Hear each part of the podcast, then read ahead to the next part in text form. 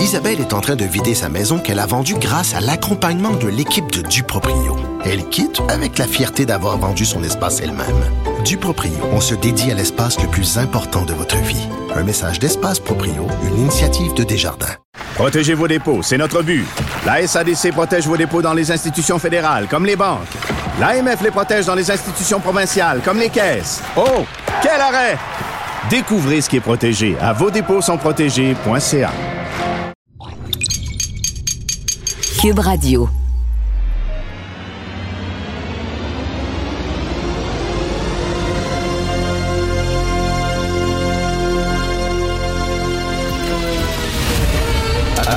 Attention, cette émission est laissée à la discrétion de l'auditeur.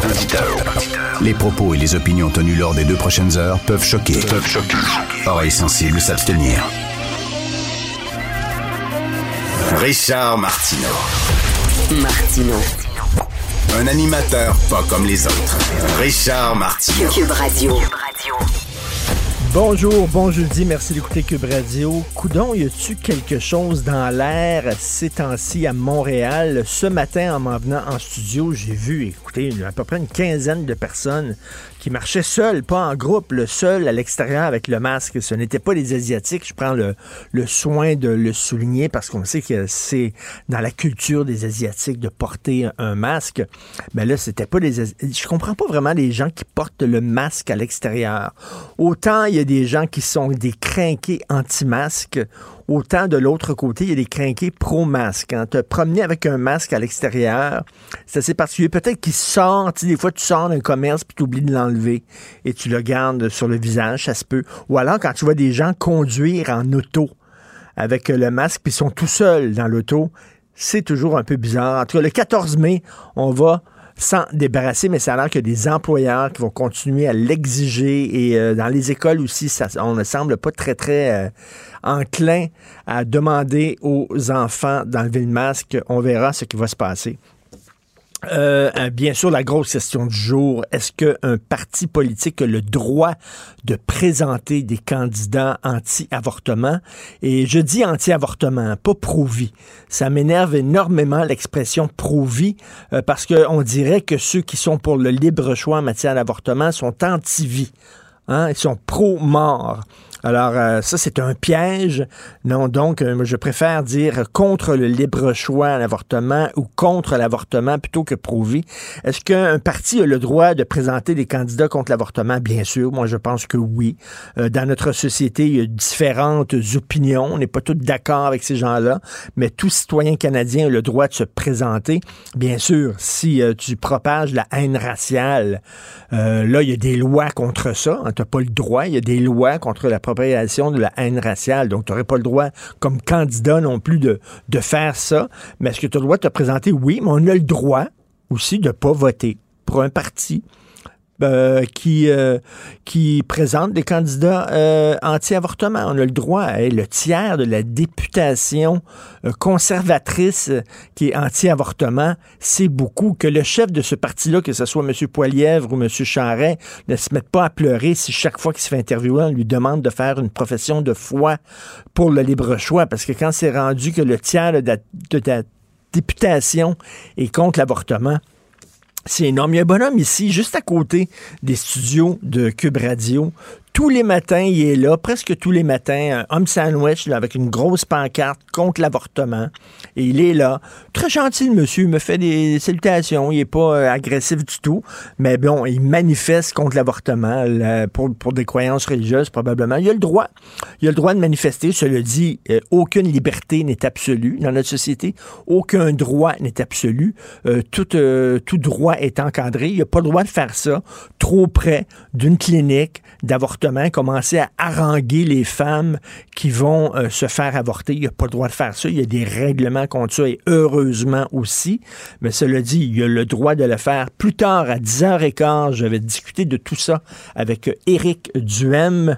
Euh, et ça risque d'être fort intéressant. On va en parler bien sûr avec nos chroniqueurs aujourd'hui, certainement tantôt avec Jean-François Lisée et Thomas. Euh, je suis allé hier dans un restaurant, un classique. Un des restaurants les mieux cotés, là, qui fait des années que ça existe, là, un, un, classique. Et habituellement, ce resto-là, tu y vas, puis tu es sûr que tu manges bien. Tu es convaincu que tu manges bien c'était pas mangeable. C'était vraiment pas bon. Et euh, je pense que c'est suite à la pénurie de main-d'œuvre, devant, sur la porte du resto, trois, quatre. Euh, on a besoin d'un commis, on a besoin de serveurs, on a besoin de chef cuisinier, etc. Et visiblement, le chef cuisinier qui avait embauché à cause de la pénurie de main-d'œuvre était pas vraiment un des meilleurs, ne connaissait pas vraiment la tradition du restaurant. Et bref, ben, c'est ça que ça donne, la pénurie de main-d'œuvre. Et tout ça est bien sûr causé à cause de l'avortement on avorte trop au Canada, puis on manque de travailleurs. Charlie Marchand, notre réalisateur à la régie, me dit que vu passer ça sur les médias sociaux, pas de farce. Il a vu passer ça, il y a quelqu'un qui a dit J'espère que c'est une farce. J'espère que c'est du second degré poussé très loin, mais la personne disait euh, la pénurie de main-d'œuvre est causée par l'avortement. non, mais ça, ça montre hier au resto où je suis allé les, problèmes de pénurie de main-d'œuvre. C'est vraiment criant. On parlait euh, à des employés au restaurant, puis on dit on doit fermer certains jours. Un restaurant, là, hyper couru, hyper populaire, toujours rempli. Mais ils disent on doit fermer euh, pendant quelques jours, des fois dans la semaine, parce qu'on manque de gens et euh, on manque régulièrement de main-d'œuvre et on doit travailler, là, euh, mettre les bouchées doubles au travail. Donc, il y a vraiment Qu'est-ce qui se passe? C'est quoi? Les gens, pendant la pandémie, ont commencé à réfléchir à leur vie. Ils ont dit, ça me tente plus, euh, ma job ne m'intéresse plus, euh, j'ai le goût de faire autre chose. C'est quoi? Euh, est-ce que c'est pas rien qu'à cause de la PCU? À un moment donné, c'est terminé, la PCU, là, ça le dos large en disant, oui, ils sont payés par le gouvernement pour pas travailler, c'est à cause de ça, la pénurie de main-d'œuvre, mais ça continue, là, la pénurie de main-d'œuvre, et je m'explique mal comment, comment ça se fait que ça peut continuer. Donc, euh, on, verra. Écoutez, je veux vous parler à tout prix d'un texte de Margaret Atwood. Margaret Atwood, vous connaissez, c'est elle qui a écrit, bien sûr, euh, le roman de Handmaid's Tale, euh, La servante écarlate, qui a été adapté en série très populaire et d'ailleurs qui est de plus en plus pertinent, hein, ce roman-là, avec ce qui se passe aux États-Unis. Elle a gagné le prix Christopher Hitchens. Christopher Hitchens, euh, c'est une de mes idoles. C'est un journaliste euh, britannique qui vivait aux États-Unis. C'était un pamphlétaire. C'est quelqu'un qui aimait énormément les débats, la libre pensée, la liberté d'expression. Et le prix Christopher Hitchens est remis chaque année à une personne, justement, qui lutte pour la liberté d'expression. Et là, c'est Margaret Atwood qui a gagné le prix. C'était remis à New York et elle a prononcé un discours, discours qu'on peut retrouver sur le site Internet du magazine américain The Atlantic. Et elle dit, elle s'en prend aux gens. Elle dit, moi, j'ai débattu euh, avec euh, euh, Christopher Hitchens, qui était un débatteur vraiment redoutable, un gars extrêmement brillant, que j'ai eu la chance et le privilège de rencontrer. Je l'ai interviewé pour les Francs-Tirants. J'ai passé une heure avec lui. C'était exceptionnel. Euh, et, donc, elle dit c'est un, un, débatteur fantastique, puis il donnait des coups, puis il en recevait. Puis elle dit jamais au cours de notre débat, de notre discussion corsée, musclée, virile. Euh, jamais je l'ai accusé, Christopher Hitchens, d'avoir heurté mes sentiments et jamais il m'a accusé d'avoir heurté ses sentiments. Et là, elle dit, là, les sentiments, les feelings, tu as heurté, là, comment je me ressens à l'intérieur, la culture du ressenti. Elle dit, là, là, ça va faire à un moment donné. C'est juste, ça dit pas les petits lapins. Elle dit, elle parle pas des petits lapins. Je l'aurais poursuivi parce que c'est moi, c'est mon copyright à moi, j'ai le droit d'auteur là-dessus. Elle parle pas des petits lapins, mais elle dit je n'avais pas besoin de toujours brandir mes sentiments pour me protéger. Et elle dit je n'avais pas besoin, ni Christopher Hitchens, de cet appendice en guimauve. J'adore ça. Un appendice en marshmallow qu'elle disait, ou oh je suis, je suis fragile. Attention, elle dit là à un moment donné il faut arrêter. On a le droit de débattre. Nous sommes dans une société libre. Et là elle dit maintenant maintenant, euh, quand tu es un écrivain, tu te fais écœurer par des trolls. Même des fois, c'est ta vie qui est en jeu. Regardez ce qui s'est passé avec Charlie Hebdo. Hein. Les dessinateurs de Charlie Hebdo ont, heurté euh, les sentiments, la sensibilité euh, de, gens qui étaient des, extrémistes religieux et ils ont payé de ça de leur vie. Et elle dit, on est dans une société, à une époque où on confond croyance et vérité. Euh, et dans croyance, je mets croyance religieuse, mais je mets aussi idéologie. Je mets aussi dogme. Mais ça, c'est très important. Dans les croyances, il n'y a pas seulement la religion, tu as des croyances aussi qui sont idéologiques, dogmatiques. Elle dit, euh, il faut faire une différence entre les croyances et la vérité. De plus en plus, la vérité prend le bord et de plus en plus, les croyances, les idéologies euh, prennent le dessus. Et elle dit, ce n'est pas une excuse. Là vous avez heurté mes sentiments. Ce n'est pas une excuse pour faire taire les gens. Euh, soit en faisant des cabales, en faisant des campagnes de boycottage, ou encore plus, pire, en les tuant dit ce n'est pas une excuse, tout comme un homme n'a pas le droit de battre sa femme, par exemple, en disant oui, mais elle me fait du mal à l'intérieur, elle me blessait à l'intérieur, le blessé euh, mon, mon, mon, estime de, de, moi-même. Elle dit ce n'est pas une excuse. En cours, ce n'est pas retenu comme une excuse. Même chose en société. Donc, euh, un texte à lire de Margaret Atwood dans The Atlantic qui s'en prend à la culture, au culte et à l'obsession du ressenti.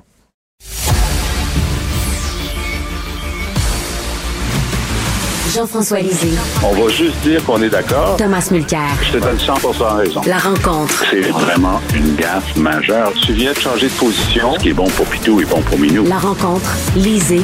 Mulcair. Jean-François, à 8h38, je reçois Marc-André Martin, président de l'Association professionnelle des ingénieurs du gouvernement du Québec. Est-ce que les ingénieurs du gouvernement sont en train de faire peur inutilement aux gens pour faire pression auprès du gouvernement? Parce qu'ils sont en grève? On le sait. Qu'est-ce que tu en penses?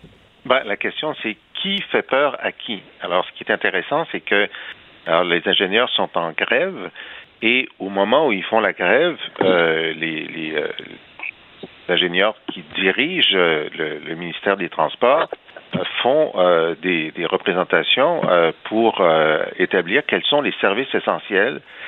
Et pour faire ça, ils disent sous serment à un tribunal, écoutez, ils peuvent pas faire la, grève parce que le pont de Québec, les deux ponts de Québec sont en situation très grave et la sécurité euh, du public est, en cause. Il dit ça sous serment pour faire en sorte qu'il y ait une ordonnance pour euh, obliger un plus grand nombre d'ingénieurs à, assurer les services essentiels. mais là, la question c'est, ben, est-ce que c'est vrai ou est-ce que c'est seulement pour obliger plus d'ingénieurs à travailler malgré la grève? Hmm. Alors, les ingénieurs se retournent, puis hier, en conférence de presse, ils disent, regardez ce qu'ils disent ils disent que la sécurité du, public est en danger. Évidemment, nous, on respecte l'ordonnance, donc on fait tout, ce qui est dit là-dedans, on le fait, mais c'est la première fois que euh, le ministère des Transports affirme que les deux ponts de Québec sont dans une situation euh, qui, qui peut mettre en danger la sécurité du public. Alors là, le ministre, le ministre des Transports dit c'est inacceptable qui est, qui est, qui est sorti ça, mais qu'est-ce qui est inacceptable? Qu'il l'ait sorti ou qu'on le sache seulement parce qu'il y a une grève? Ou est-ce que c'est inacceptable qu'il ait exagéré sous serment pour des raisons de conflit de travail? Alors là, moi, je ne sais pas si le pont de Québec est sécuritaire ou non. Ce que je sais avec certitude, c'est que les gens qui connaissent ça ont dit sous serment qu'il n'était pas sécuritaire et que le ministre dit ben oui, il est sécuritaire, mais le ministre, c'est pas l'ingénieur qui est allé dire ça sous serment. Alors, on le sait plus. Ben oui. C'est ça qui est grave. Et c'est pris dans la tourmente, justement, d'un conflit de travail. La vérité se perd dans le labyrinthe du conflit de travail. Exactement. Exactement. Et puis, euh, donc là, moi, euh, plutôt que de, de dire que c'est inacceptable, moi, si je suis parlementaire, je veux absolument que ces gens-là qui ont, dit ça sous serment viennent me dire en commission parlementaire est-ce que oui ou non il y a des problèmes avec euh, avec la sécurité des gens sur, sur parce qu'on peut pas prendre la parole du ministre pour argent comptant non plus. Tout à fait. Euh, c'est grave ce qui se passe. Tom, qu'est-ce que tu en penses? Ah, moi, je sais que le pont de Québec est maintenu en place avec sa propre rouille, que c'est très dangereux et que le gouvernement ne fait rien. Puis, élection après élection, gouvernement après gouvernement, on promet qu'on va agir, mais on fait rien. Et les ingénieurs, oui, sont dans un conflit de travail, mais ici, c'est le patronat qui dit Hey, nos, nos, nos infrastructures routières sont un danger pour public. Si quelqu'un avait juste affirmé ça sur la place publique, les mêmes hauts fonctionnaires auraient dit Ben voyons donc, ils exagèrent, mais c'est eux autres qui l'affirment. L'autre pont, ben, il y a deux ponts euh, Québec-Rive-Sud, évidemment, l'autre, c'est le pont Pierre-Laporte, mais qui s'appelle Pierre-Laporte, et il date d'une autre époque aussi. Tu sais, c'est construit fin des années 60, début des années 70, cette affaire-là. C'est pas mal plus récent que le pont Cantinet Vert euh, pour le chemin de fer qui a été construit au début du 20e siècle. Mais quand même, l'autre pont qui, à mon point de vue, est, un danger extrême, c'est le pont de l'île d'Orléans. Et il y a mm-hmm. des plans pour remplacer tout ça. Mais ça fait quatre ans que la CAQ est là. Eric Kerr, pour ne nommer que lui, a juré que jamais il se représenterait s'ils n'avaient pas commencé les travaux pour le troisième lien.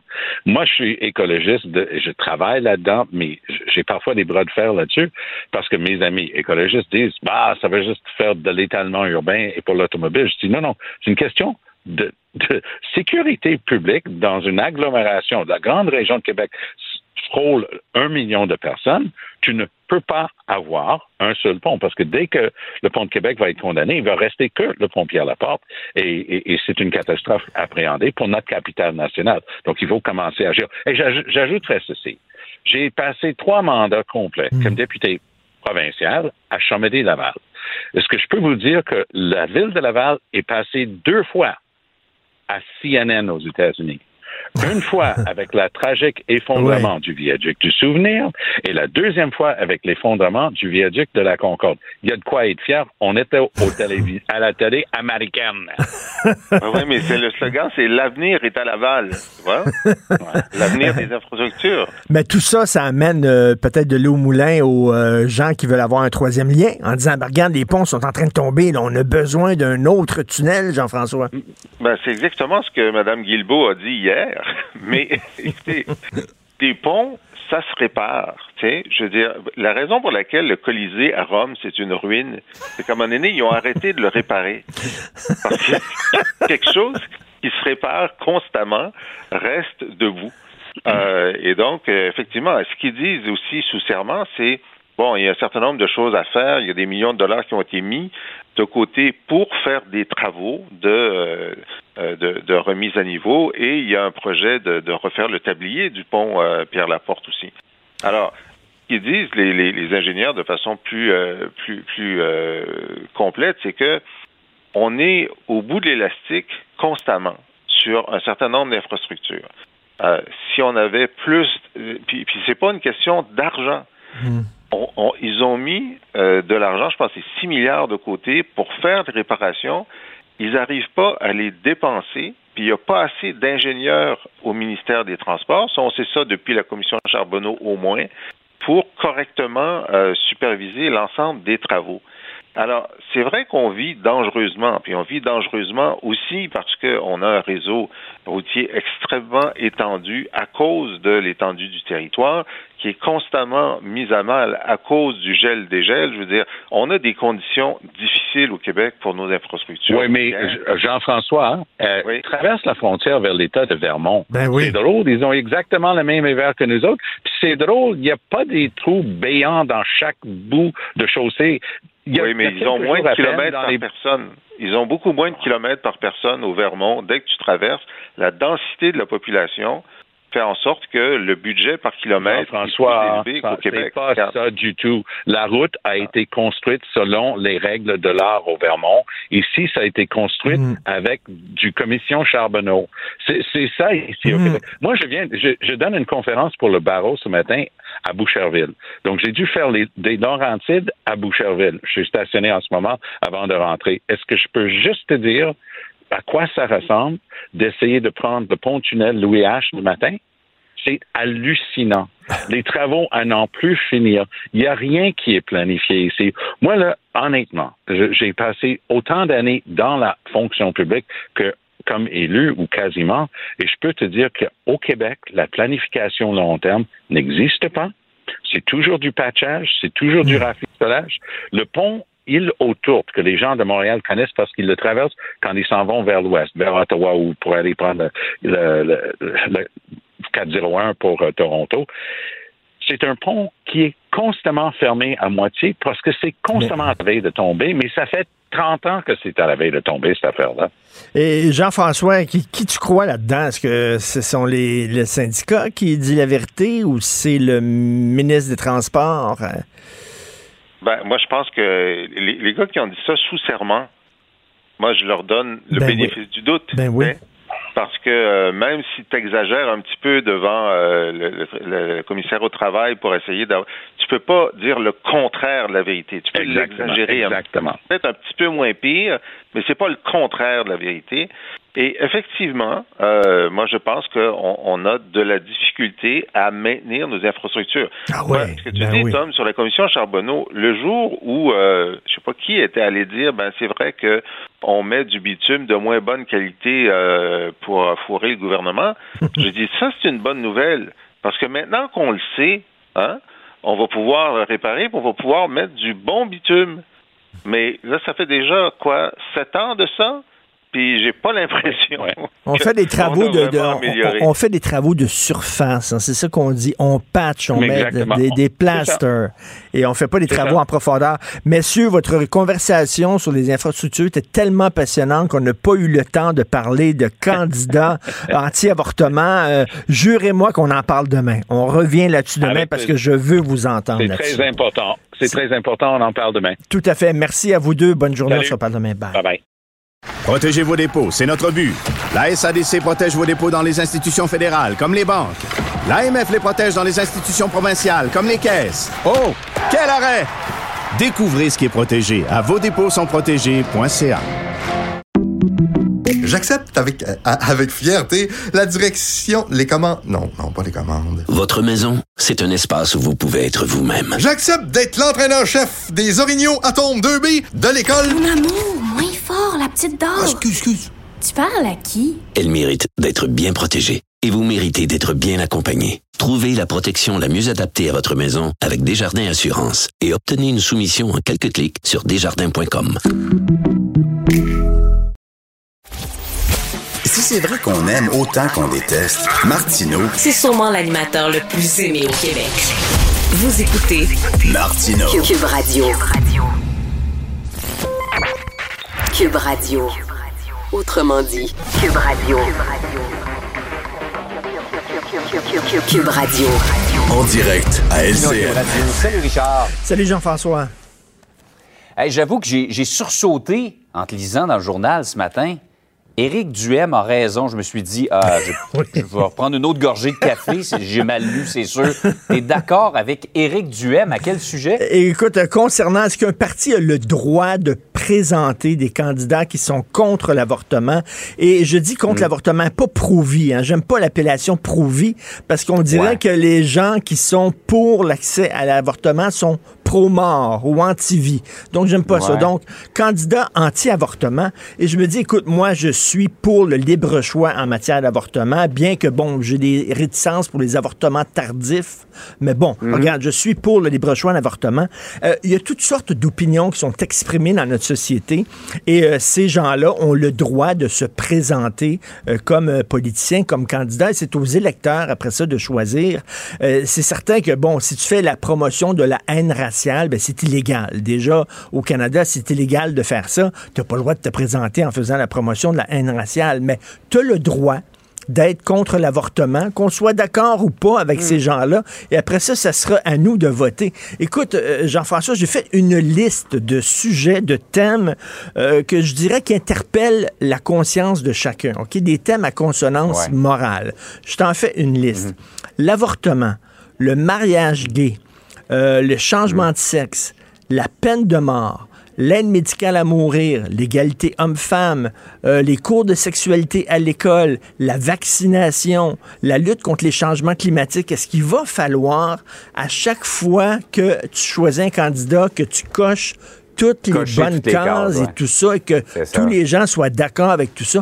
À un moment donné, ce sont aux électeurs à voter. Cela dit, cela dit, Jean-François, lorsqu'un parti euh, la- le tiers de sa députation qui est contre l'avortement, le Parti conservateur, hein, c'est le journal qui sent ça aujourd'hui, quand tu as le tiers de ta députation qui est contre l'avortement, euh, ne va pas pleurer après ça si tu es chef du parti, le M. Charret, M. Poilievre, là, qui vont peut-être se ramasser chef du parti, qui n'aient pas pleuré après ça qu'à chaque entrevue, on leur demande est-ce que le Parti conservateur est pour le libre accès à l'avortement ou contre l'avortement? Parce qu'à un moment donné, la question se pose. Le tiers de ta députation, c'est beaucoup.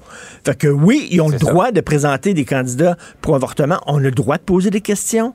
On a le droit de voter contre. on a le droit de l'exposer publiquement. On a, ben oui qu'on a le droit de l'exposer publiquement. Et après ça, c'est à chacun de faire ses choix lors des élections. Mais tu sais, il y a beaucoup de thèmes comme ça, consonance morale. Il y a des gens qui sont, mal à l'aise avec l'aide médicale à mourir. Il y a des gens qui sont mal à l'aise avec euh, euh, euh, la peine de mort, etc. Donc, écoute, si on se met vraiment à faire un test à chaque candidat, c'est assez, assez fastidieux faut avoir un vrai débat démocratique dans lequel il y a toutes sortes de diversité d'opinions. C'est aux électeurs, euh, finalement, euh, d'en juger.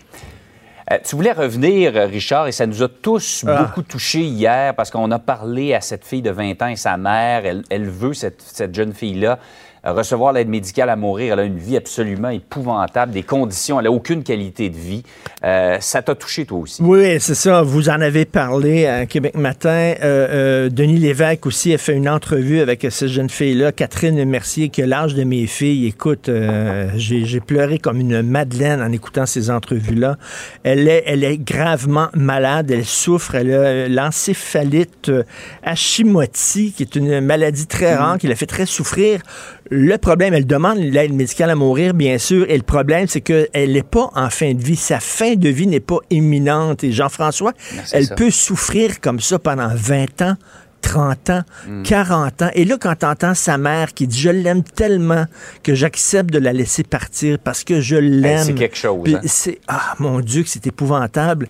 Et souviens-toi de M. Latimer qui avait une fille lourdement handicapée et euh, il n'y hmm. avait pas d'aide médicale à mourir. Et lui, par compassion, a tué sa propre fille. Euh, est-ce qu'on veut ça? Et euh, pense aux gens qui sont dans les CHSLD, qui sont euh, quadraplégiques, qui ont seulement la tête qui bouge et c'est tout. Il y a des gens quadraplégiques qui tiennent à la vie. J'ai déjà interviewé un quadraplégique, il était rigolo, il était drôle, lui, il tenait à la vie. Mm. Il y en a d'autres qui disent, ben, je ne vis pas, j'existe. Je suis une plante. ma vie, j'ai aucune qualité de vie et je veux mourir. Mais là, ces gens-là peuvent être 20 ans comme ça. Est-ce qu'on peut dire non, tu vas aller au bout de ta souffrance? Il y a un côté judéo-chrétien là-dedans. Là. Euh, plus tu souffres, plus tu vas te rapprocher de Dieu, etc. À un moment donné, il faut avoir de la compassion. Là. Et, euh, quand on parle à cette, euh, à cette fille-là, des crises de convulsions, ah. des, une dizaine d'heures par jour, c'était épouvantable les conditions de vie qu'elle a. C'est épouvantable. Et justement, elle l'obligeait. À un moment donné, sa mère elle va dire, écoute, est-ce que je lui mets un oreiller dans le visage? Désolé de dire ça comme ça, mais ça me fait trop mal de voir ma fille souffrir comme ça. Et je préfère, écoute, quel, quel débat extrêmement complexe, mais il va falloir un dilemme moral exactement très complexe. Il va falloir en parler. Il faut bien sûr que ça soit très encadré, l'aide médicale à mourir, mais aussi il faut faire preuve de compassion. Mais bref, écoute, tous nos sentiments sont bien sûr avec euh, ces, ces deux femmes-là. Absolument. Richard, passe une belle journée. Merci, bonne journée. Merci, c'était vraiment délicieux. vous reviendrez, là. Ah oui, vraiment, vraiment bon. Merci. Faites attention ah oui. OK, salut, à la prochaine. Votre auto, c'est un espace où vous pouvez être vous-même. Hey, c'était pas mangeable comme repas. Ouf. Elle mérite d'être bien protégée et vous méritez d'être bien accompagnée. Trouvez la protection la mieux adaptée à votre auto avec Desjardins Assurance et obtenez une soumission en quelques clics sur desjardins.com. Martino, même avec un masque, c'est impossible de le filtrer. Vous écoutez Martino. Cube Radio. Vous avez vu ça aujourd'hui dans le Journal de Montréal. Il y a 600 fonctionnaires fédéraux euh, que finalement, ils n'ont pas dû se faire vacciner. Ils ont eu la permission de ne pas se faire vacciner. On sait que le gouvernement fédéral a obligé les fonctionnaires fédéraux, tous les fonctionnaires fédéraux, à se faire vacciner. Alors, il y en a 600 euh, qui ont réussi à, ne pas se faire vacciner. Pourquoi? Pour des raisons religieuses. Et ça, ce qui est hallucinant, c'est qu'ils doivent remplir euh, une déclaration sous serment de deux pages. il faut qu'ils fassent un texte euh, expliquant pourquoi euh, leur croyance religieuse euh, leur, leur permettait de ne pas se faire vacciner. Donc, c'est une petite, une petite rédaction. est écrit Oui, mon ami imaginaire qui vit dans le ciel me donne la permission de ne pas me faire vacciner. Et là, il y a un fonctionnaire qui va lire ta petite rédaction que tu fais et qui va juger si ta demande elle est recevable ou pas. Moi, ça m'a fait extrêmement rigoler. Là. Une petite rédaction de deux pages t'explique que ton ami imaginaire peut te permettre de échapper à l'obligation de vaccination. Alors, on va parler maintenant euh, des ponts de Québec. Tantôt, euh, Tom Mulcair disait que les deux ponts de Québec, le, le pont de Québec et le pont Pierre-Laporte, tenaient grâce à leur rouille. Ça me fait très rigoler, mais il y a beaucoup de gens qui croient ça, qui pensent ça. Et là, ben, l'état de santé, on pourrait dire, des deux ponts de Québec qui est pris un peu dans, dans- dans l'engrenage euh, d'un conflit de travail. On sait que les ingénieurs du gouvernement sont en grève, mais là, le syndicat des ingénieurs du gouvernement a dit que si des travaux d'urgence ne sont pas réalisés, l'intégrité structurelle du pont Québec et du pont Pierre-Laporte serait compromise. Et là, il y a le ministre des Transports, M. François Bonnardel, il dit c'est irresponsable de la part des syndicats de faire peur aux gens comme ça, seulement pour faire pression auprès du gouvernement parce qu'ils sont en conflit de travail. On va en parler avec M. Marc-André Martin, président de l'Association professionnelle des ingénieurs du gouvernement du Québec. Bonjour, M. Martin. Bonjour, M. Martineau. Est-ce que c'est vous qui faites peur à la population pour pouvoir faire avancer votre agenda politique? là? Hey, écoutez, on va rectifier quelque chose tout de suite assez rapidement.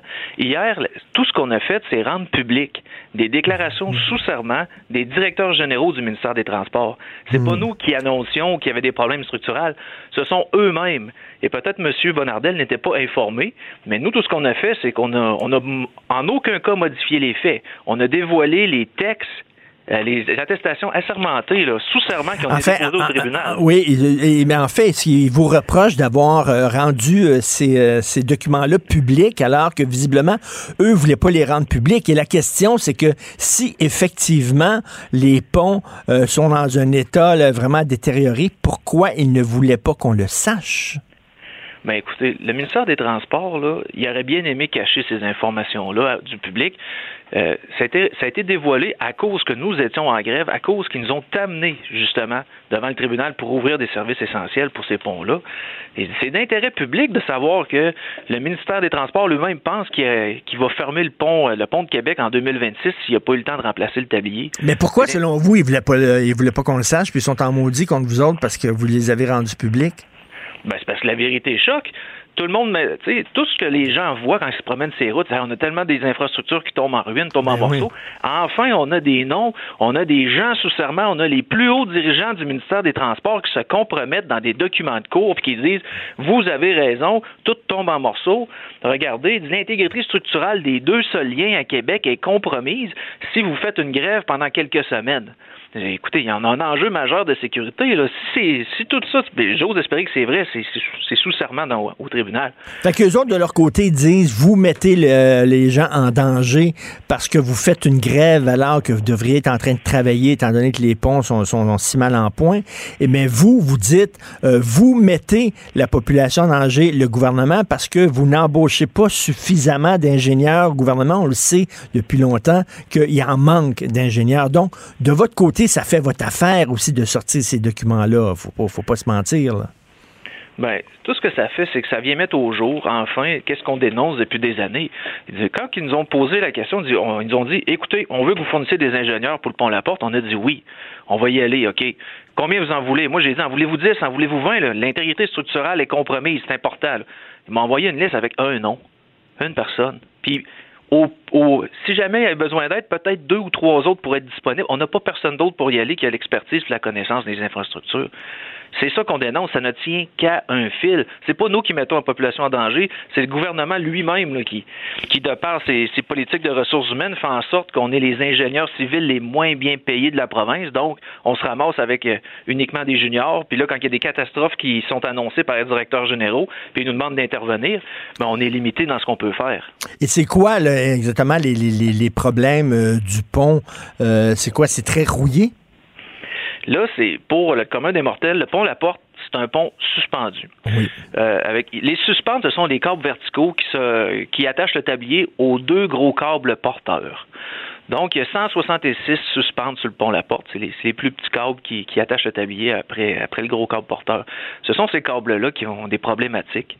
Euh, ce qu'on en lit, puis ce qu'on en comprend des documents, puis ce qui nous est expliqué par le ministère des Transports, c'est que euh, il y aurait des interventions rapides à faire là-dessus, à très court terme, puis c'est c'est pas des interventions ponctuelles, c'est il faudrait tous les remplacer à très court terme, sinon l'intégrité structurelle est compromise. C'est c'est ça la problématique. Et ça, c'est les gens du ministère du Transport qui disent ça. Exactement. Ce sont eux, ce sont leur vision. C'est, ce sont les généraux du, du ministre Bonnardel qui disent ça, c'est pas nous.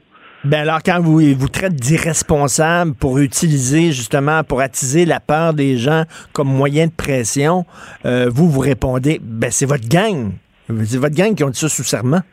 Ben exactement. Je sais pas si c'était mal informé, mais ça me surprendrait beaucoup qui n'avait pas, que les gens aient eu l'ok de faire des déclarations assermentées de la sorte sans avoir l'aval du ministre.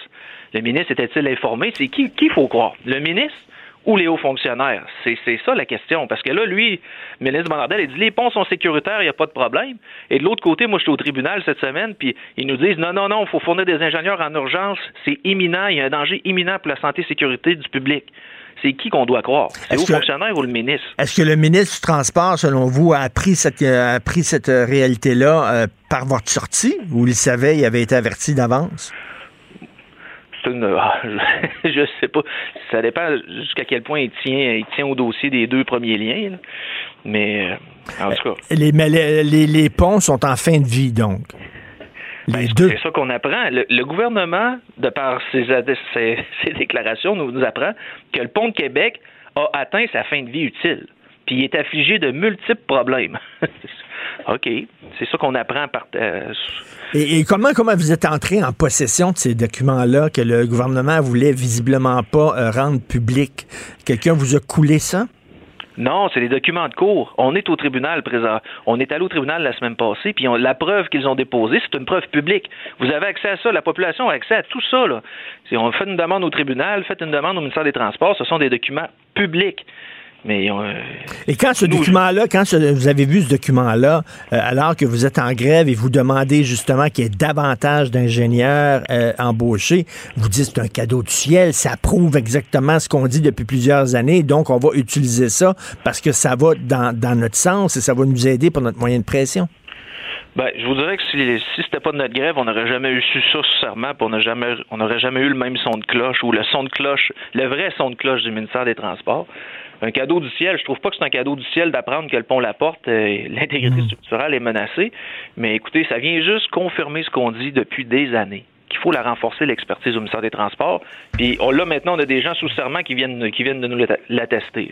Et là, il y a des gens qui disent, ben là, ça amène de l'eau au moulin, justement, à l'importance d'avoir un troisième lien, étant donné que les deux ponts sont en train de tomber en morceaux. On a besoin du tunnel. Quelle est la position de votre syndicat, justement, euh, là-dessus? Ben, notre position, c'est on devrait s'occuper des deux premiers avant que le- ce qu'on appelle le troisième lien devienne euh, le premier lien. Hmm. qui passerait de troisième à premier. Euh, effectivement, c'est quoi la suite des choses, là? Euh, votre conflit de travail va s'enveni- euh, s'envenimer avec la, la sortie du, du ministre des Transports hier? Ben, écoutez, nous, on négocie avec Mme Sonia Lebel. Quand on lui parle, elle, comprend, elle comprend nos, elle comprend tous les enjeux. C'est juste qu'on dirait que ça bloque lorsqu'on discute avec ses fonctionnaires. On est un peu devant. Ça, ça a l'air d'être un peu le même principe avec M. Bonardel. Là. On dirait que c'est ses fonctionnaires, puis lui, il y a peut-être quelque chose qui. Il y, a, un mur entre les deux, puis il y a quelque chose, il y a des infos qui passent pas. Quand on parle à Mme Lebel, ça, elle semble comprendre des enjeux, mais là, on négocie, on négocie, puis on reste les, ingénieurs les moins bien payés de la province. Bon, on s'entend que pour les gens là, qui doivent aller à Québec, là, qui doivent passer sur le pont, là, on s'entend que c'est pas demain qui risque de tomber. Là. Je veux dire, les Non, gens n'ont pas à avoir peur à passer ces ponts actuellement. Là. Non, les gens n'ont pas à avoir. Ben, moi, je vous le dis, là, moi, j'ai parlé à mes ingénieurs. Puis ils me disent, écoute, là, tu peux dormir sur tes deux oreilles, tu peux continuer à traverser. Moi, j'habite sur la rive sud. Je passe dessus à tous les jours. là.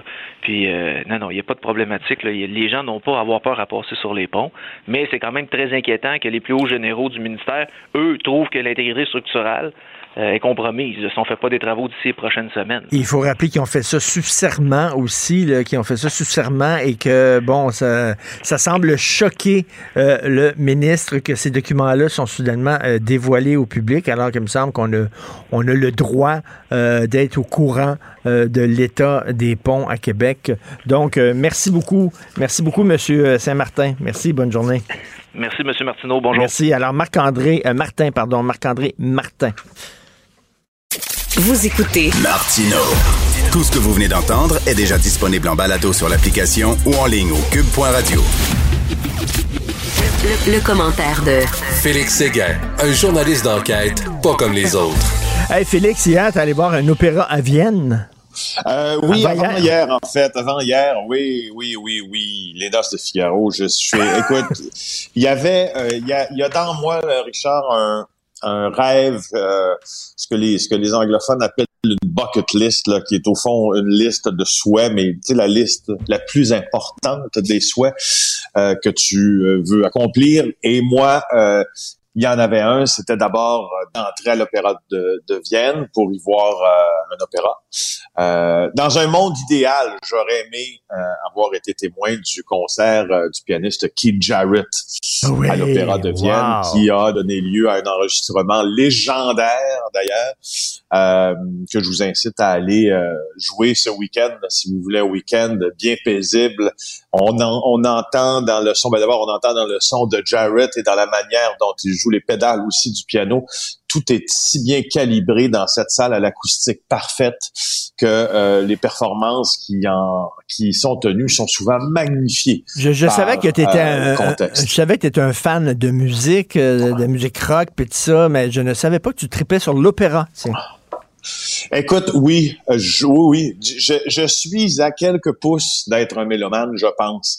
Euh, oui, oui, Wow. et je, Puccini pour moi est un, euh, c'est est probablement, j'ai comme, j'ai plusieurs passions, mais celle-là, c'est celle qui m'habite le plus. Puis j'ai eu l'occasion avant de revenir au Québec parce que euh, après avoir couvert le, le conflit en Ukraine, euh, souvent là, il est d'usage pour euh, les, les grandes rédactions qui se respectent comme la nôtre dans le dans ce monde de permettre à ces journalistes de décompresser pendant 24 à 48 heures écoute, dans de un endroit voir- qui est loin du front. Et de voir un peu de, de, de beauté, d'entendre un peu de beauté après avoir vu euh, une guerre, euh, euh, ça, doit, ça. ça. doit faire euh, du bien. Euh, moi, samedi, je vais voir l'Opéra de Montréal, la flûte enchantée de Mozart, qui paraît est Ah. absolument magnifique, la production. Donc, écoute, deux fans d'opéra. Tu reviens, bon, t'es de retour à Montréal. On va parler des sujets euh, d'ici, sujets locaux. 39 députés contre l'avortement. Ils sont tous au Parti conservateur. Je trouve que le journal dans ça de Montréal fait un travail tellement utile avec Anne-Caroline Desplanques, ce matin, ma collègue à Ottawa, parce que, évidemment, qu'on a le droit, chacun, d'avoir nos opinions, et ainsi vont les politiciens pour leur opinion. Ils ont le droit également. Mais tabarnouche que quand ils sont politiciens, on a le droit de le savoir. Puis là, on le sait maintenant, il y a 39 photos dans le journal. Euh, le tiers des députés du Parti conservateur ouvertement contre les avortements ou, si vous préférez, les interruptions de grossesse.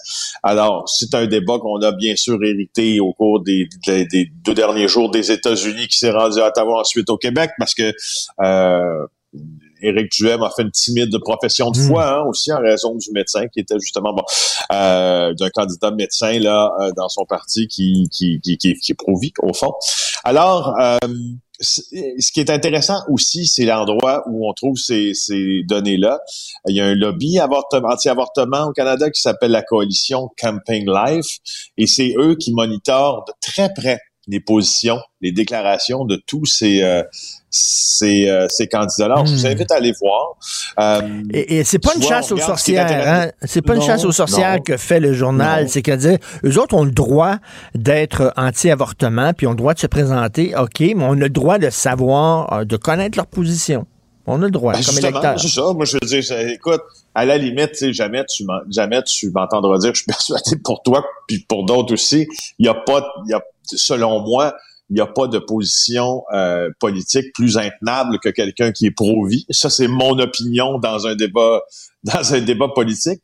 Par contre, celui qui est pro-vie, euh, c'est pas nécessairement que je respecte sa position, mais je suis bien, bien, bien, bien, bien, bien, bien entiché euh, quand j'entends euh, quand j'entends le travail de mes collègues qui disent ben regarde, il faut juste le savoir, tu sais, vous passez ce que vous voulez, puis nous on, bon, notre job c'est de faire en sorte que le public le sache, puis c'est tout. Fait que maintenant que ça c'est dit, on sait que euh, les euh, la plupart des conservateurs contre l'avortement viennent de l'ouest des prairies, quelques-uns des quelques-uns au sud de l'Ontario, aucun du Québec. Euh, c'est important parce que ça dénote une sociodémographie différente. Euh, et euh, voilà, allez lire ça Et ben, je, te pose, je te pose une question, tiens. À partir de. Là, c'est le tiers de la députation du Parti conservateur qui est contre l'avortement. À partir de quel pourcentage on peut dire le parti est contre l'avortement? Bien sûr, bon, mathématiquement, c'est 50% et plus. Mais reste que, tu sais, euh, c'est pas rien qu'un candidat ou deux candidats, c'est le tiers de la députation. Ça commence à peser lourd, là. Moi, je trouve, sais-tu quoi, je trouve qu'un parti peut-être est anti-avortement à partir du moment où les candidats à la chefferie sont extrêmement flous. Exemple, Andrew Scheer, euh, qui l'a été là énormément, son successeur aussi, sont extrêmement flous, Erin O'Toole, extrêmement flous sur leur position quant à l'avortement, puis laissent la porte ouverte justement, euh, soit à, à revoir, durcir, euh, réexaminer les lois qui sont en vigueur et euh, ils disent ça pour se faire élire à l'investiture ou encore élire à la euh, le premier ministre du pays. Quand ils se sont rendus, c'est un débat qu'ils n'ouvrent plus parce que c'est assez impopulaire de l'ouvrir. Moi, à partir du moment où tu dois absolument, pour passer aux yeux de tes propres collègues, être les- avoir mettre au moins un genou à terre en disant ah voilà l'avortement peut-être, je suis pas sûr, pas pensé, pas réfléchi, pas fini, mais que tu dis ça juste pour la politique. À partir du- de ce moment-là, moi, un- je trouve que tu as un parti qui est un peu anti-avortement parce que tu pas le choix de te plier à ça pour être élu. Et il y a une candidate, là, justement, à la chefferie du Parti conservateur qui est euh, ouvertement contre l'avortement. Puis moi, je dis, j'ai- parti une campagne et je suis d'accord, je pense que c'est José Legault qui écrit ça aujourd'hui dans le journal. faut, faut dire anti-avortement et non pro-vie. Parce que pro-vie, c'est comme si ceux qui étaient pour le libre accès étaient pro-mort ou anti-vie. Ça- ça- Je suis absolument d'accord. J'ai lu la même ouais. chronique, j'ai trouvé ça brillant. Puis c'est pas la première fois, moi, que je me, je me pose cette question-là. Pourquoi pro-vie? Hein? Ben ça me semble que ça non. sonne drôle dans nos oreilles. ouais. Oui, exactement. Euh, écoute, 600 fonctionnaires fédéraux qui sont les fonctionnaires fédéraux sont obligés de se faire vacciner. C'est Justin Trudeau euh, qui avait ordonné ça. Euh, 600 qui ont pu échapper à l'obligation de vaccination euh, sur la base de leurs croyances religieuses. Ouais, je trouve qu'on baigne dans la même eau avec la nouvelle de mon collègue euh, Jules Richer là ce matin. Donc, c'est 600 fonctionnaires euh, d'Ottawa, euh, pas d'Ottawa, mais du gouvernement fédéral qui, euh, qui ont été exemptés de vaccination pour des raisons religieuses. C'est le Conseil du Trésor à qui euh, Jules a demandé ces chiffres-là. C'est 597 fonctionnaires pour être précis. Il y a 1100 demandes qui ont été rejetées toutefois.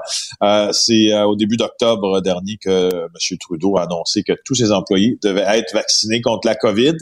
Euh, et puis, ça, tu te rappelles, hein, l'exemption pour des motifs religieux avait suscité la Ben controverse. ben oui. Euh, L'affaire est qu'il avait dit en- en- ensuite, il avait dit que c'était extrêmement limité, cette exemption est difficile à obtenir. Alors, euh, bon, difficile. je- écoute, Écoute, on il on faut que tu fasses, il faut, le- il faut que tu écrives un petit texte de deux pages. C'est très drôle, ça. Il faut que tu remplisses une déclaration sous serment de deux pages qui prouve que tu- tes croyances sont sincères. Et, et là, il y a un fonctionnaire qui va lire ta petite rédaction, ton petit boniment, et qui va juger si ta demande est recevable ou pas. C'est toute la question d'autodéclaration. Tu sais, c'est tout. Tu sais, les gens qui disent Ouais. euh, je, je, je suis un homme, mais je me sens femme, euh, je suis. euh, tu sais, bon. et- toutes les questions où je me sens autochtone alors que la personne n'est pas pantoute, là, toutes les, les idées. Déclarez-vous vous-même.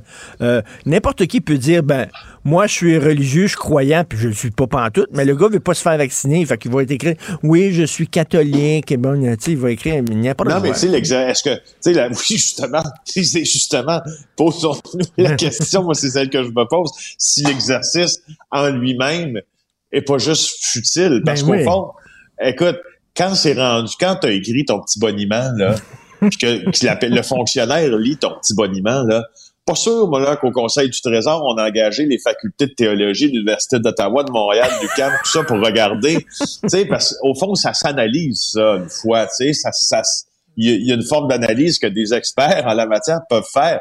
J'aimerais bien ça être dans la tête du fonctionnaire qui dit, ouais, lui, OK. euh, Ben oui. Qui va dire oui, qui va dire non, s'il souhaite le soir. Pour moi, il est sérieux. S'il souhaite le soir, tu sais, je- tu comprends? Je trouve que ça n'a pas... Et c'est pour ça que euh, les, la, la position du Bloc euh, québécois là-dessus, je pense que c'est, euh, c'est Louise Chabot, euh, la députée qui l'a souligné, mais de toute façon, c'est pas la première. Elle a redit ce qu'on dit tout le temps. La religion ne devrait pas intervenir dans des questions de santé publique. Fin de la citation, c'est tout. Ben oui, tout à fait. Là. Je veux dire, tu as, le droit à tes croyances. et là, tu- effectivement, il y a un lien avec euh, les gens qui sont anti-avortement, là, sous, sous prétexte de leurs croyances religieuses. Euh, tu as le droit à tes croyances, mais, mais là, on parle de pandémie euh, mondiale. À un moment donné, il faut que tu protèges les autres personnes. Puis euh, il y a- là, Oui, il y a dire- au Conseil du Trésor qui dit écris-moi deux pages, je me raconte. Écris-moi deux pages. Puis je vais dire oui ou non. Tu sais, c'est comme. Tu sais, des fois, là, quand tu. Moi, c'est- Ben, drôle. Je- des fois, je l'oublie comme journaliste. Quand tu lis une nouvelle, puis, puis toi, t'es bon là-dedans parce que c'est ton. c'est- Tu sais, c'est ton, c'est ton métier aussi, euh, un peu plus que le mien de relever. euh, des fois, sais, le, le- le caractère complètement indécent de quelque chose ou manque de Absurde, concret, ou absurde. Mais là, là-dedans, tu sais, quand tu y penses à deux fois, quand tu, comprends que c'est Mais- complètement mais absurde pense à ça, des lettres au Conseil du Trésor. Tu sais, les gens avant qui voulaient changer de sexe, là, qui voulaient être reconnus, mettons, je suis un homme, je vais être reconnu comme femme. Avant, il fallait vraiment que tu passes par une opération, puis tu as montré que tu étais sérieux dans ton affaire. Maintenant, tu n'as rien qu'à faire une auto-déclaration, c'est-à-dire, je suis une femme dans ma tête. Tu n'as pas besoin de passer sur le bistouri, de te faire enlever ou de faire quoi que ce soit. Et là, ben, si tu la même chose, on te donne, mettons, toi, tu es un homme et tu veux compétitionner euh, dans un tournoi euh, athlétique, euh, mais tu veux compétitionner avec les femmes. Est-ce qu'on va dire, ben là, auto-déclare-toi femme, mais fais ton petit boniment de deux pages, puis prouve-moi que tu es une femme dans tes deux oreilles, puis quelqu'un va juger si c'est sincère ou pas. C'est- C'est un ridicule consommé, ça. Voilà, voilà, Ben voilà. oui. L'autodéclaration. Ben oui, alors, euh, on, a, on, a, on a fait le tour. Eh ben, pour, pour, euh, pour image, euh, Richard, revenons à que je- dont je ne savais pas que tu étais un amateur aussi. Est-ce que c'est est-ce que ça t'est arrivé de verser de larmes en écoutant certains airs d'opéra en direct quand tu assistais à un opéra ou? Euh, je, le- le- pas encore, pas encore. Écoute, je- je- j'ai assisté seulement. Mon Dieu, c'est épouvantable que je vais dire ça. Mais à des, à des productions de, de, de l'Opéra de Montréal, ils n'ont pas les moyens, là. Tu sais, ils n'ont pas les mêmes moyens, par exemple, que des, des productions incroyables au Met de New York, par exemple, où là, j'imagine, ça va te chercher. Mais écoute, ça a l'air que la production qui est présentée la- de la flûte enchantée ce week-end, c'est une production qui a fait le tour du monde. Je sais pas si tu as vu la bande-annonce, mais c'est avec des projections. C'est un hommage au cinéma muet avec des projections, des hologrammes, des trucs. Ça a complètement flyé. J'ai très hâte de voir ça. Mais toi, je- quel je air te fait te verser dire- des larmes? Ben, je peux te, ça prend pas, c'est pas nécessairement l'air, c'est le moment et tout ça. Quand on est arrivé, euh, quand on est revenu euh, d'Ukraine, euh, puis qu'on avait notre 24 heures de, de, donc de décompression à Vienne, qui nous a permis d'aller à l'opéra le soir, blablabla. Je suis aussi, j'ai marché une quinzaine de kilomètres dans Vienne, puis je, je rêvais, moi, ça a été un concours de circonstances. J'étais jamais allé en Autriche, je rêvais d'y aller. C'est une ville fabuleuse, Vienne, d'une richesse incroyable en architecture, bien sûr, mais en tout ce qui s'appelle musique. Puis je suis allé voir, euh, je suis allé m'asseoir dans, euh, dans une église où euh, l'orchestre de chambre métropolitain de Vienne faisait les répétitions pour les quatre saisons de Vivaldi. Et puis que, que je me suis assis au premier banc de l'église euh, dans une, une cathédrale, au fond, dans une superbe cathédrale, qui, puis la base, qui est Saint-Pierre, Saint, euh, Saint, Saint Stephen Peter. Ben, en tout cas, c'est, comme la basilique, c'est comme Saint-Pierre de Rome, mais c'est pas Saint-Pierre de. Bon, alors je m'assois et puis euh, juste quand, quand le premier violon a doucement touché avec son archet, mais doucement. Mais comme si on flattait la peau d'un bébé, ses cordes, j'écoutais tranquillement, puis il y a une larme qui roulait tranquillement sur ma joue parce que je- on est passé de tellement d'émotions. Euh, c'est dur à voir, mais c'est pas tant de moi que je parle, mais le contexte, tout ça, puis le stress à Ben, mais cette en. douceur, comme si on Mais ça a flattait. dû, ça a dû faire un bien fou euh, de la guerre, justement, à, à- à ça. Là. Euh, écoute, on, on découvre le côté tendre de Félix Séguin. Merci, Félix. À demain. Ok. Bonne journée. Bye. Salut. Isabelle est en train de vider sa maison qu'elle a vendue grâce à l'accompagnement de l'équipe de Duproprio. Elle quitte avec la fierté d'avoir vendu son espace elle-même. Duproprio, on se dédie à l'espace le plus important de votre vie. Un message d'Espace Proprio, une initiative de Desjardins. Martino. Le préféré du règne animal. Bonjour, les petits lapins. Gilles Proulx. Bonjour, mon cher Richard. Richard Martineau. Pauvre petit lapin. La rencontre. Point à l'heure des cadeaux. Je serai pas là, là à vous flatter dans le sens du poil. Point à la ligne. C'est très important là, ce qu'on dit. La rencontre pro martineau Alors, Gilles, euh, exceptionnellement, on va être un peu plus court, plus bref aujourd'hui parce qu'on est bousculé par le temps. Euh, Gilles, vous croyez que c'est la fin du Canadien de Montréal?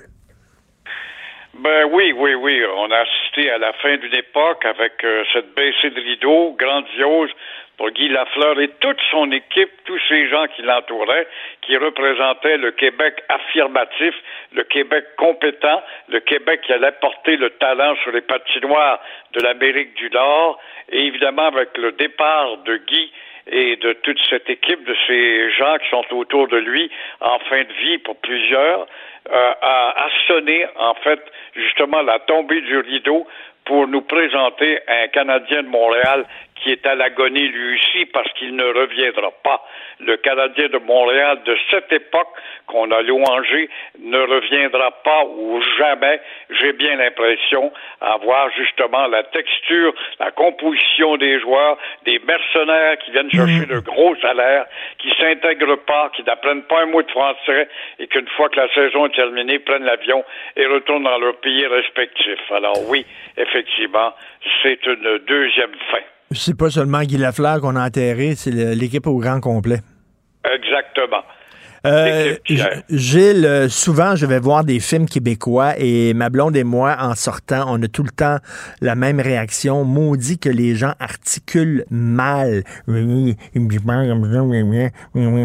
n'entend pas ce qu'ils disent, mais on dit euh, Vous êtes allé voir un film québécois hier?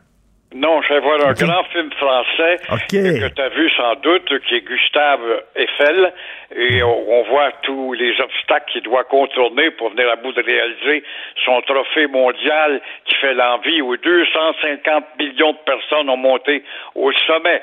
Mais auparavant, on faisait la promotion des films à venir. J'ai vu trois ou quatre films québécois, et c'est là que je m'adresse à Nathalie Roy, qui écoute les braillards de la culture, de la petite culture québécoise. Nous avons une culture avec un grand C majuscule, mais la petite culture avec le C minuscule qui fait du nombrilisme pensant des grands acteurs et des grands talents qui braillent pour avoir plus d'argent. Comment ça se fait que Nathalie Roy n'exige pas, on va vous en donner de l'argent, vous êtes porteur d'une culture, d'une identité, d'une langue, vous allez arrêter de parler avec vos maudites bouches molles quand ce n'est pas du joie, la scatologie ou des sacres. Alors, il serait grandement temps qu'on se demande pas pourquoi ce cinéma québécois tient pas plus de deux semaines les écrans dans un cinéma quelconque. Alors, avec des bouches molles dont on comprend pas. Et personne, personne, per- réalisateur, responsable de plateau, école de formation, on, on s'attend pas là-dessus pour dire aux jeunes, veux-tu apprendre à articuler? Tu as une belle langue, tâche de la faire projeter comme du monde. Je suis allé voir, euh, c'est quoi, c'est la déesse des mouches à feu? Bon, l'histoire est très intéressante, basée sur un roman de Geneviève Peterson ici, mais les, le, le- j'aurais voulu- j'aurais aimé que le film soit sous-titré, bordel, même si c'était dans ma langue. Tous les comédiens mais je comprends rien. Ah, c'est ça. On va dire, oui, mais c'est votre âge. Allez donc chez Forget pour faire poser un appareil dans les oreilles. Dans le derrière, c'est pas une oreille dans le derrière, puis ni euh, un appareil dans l'oreille.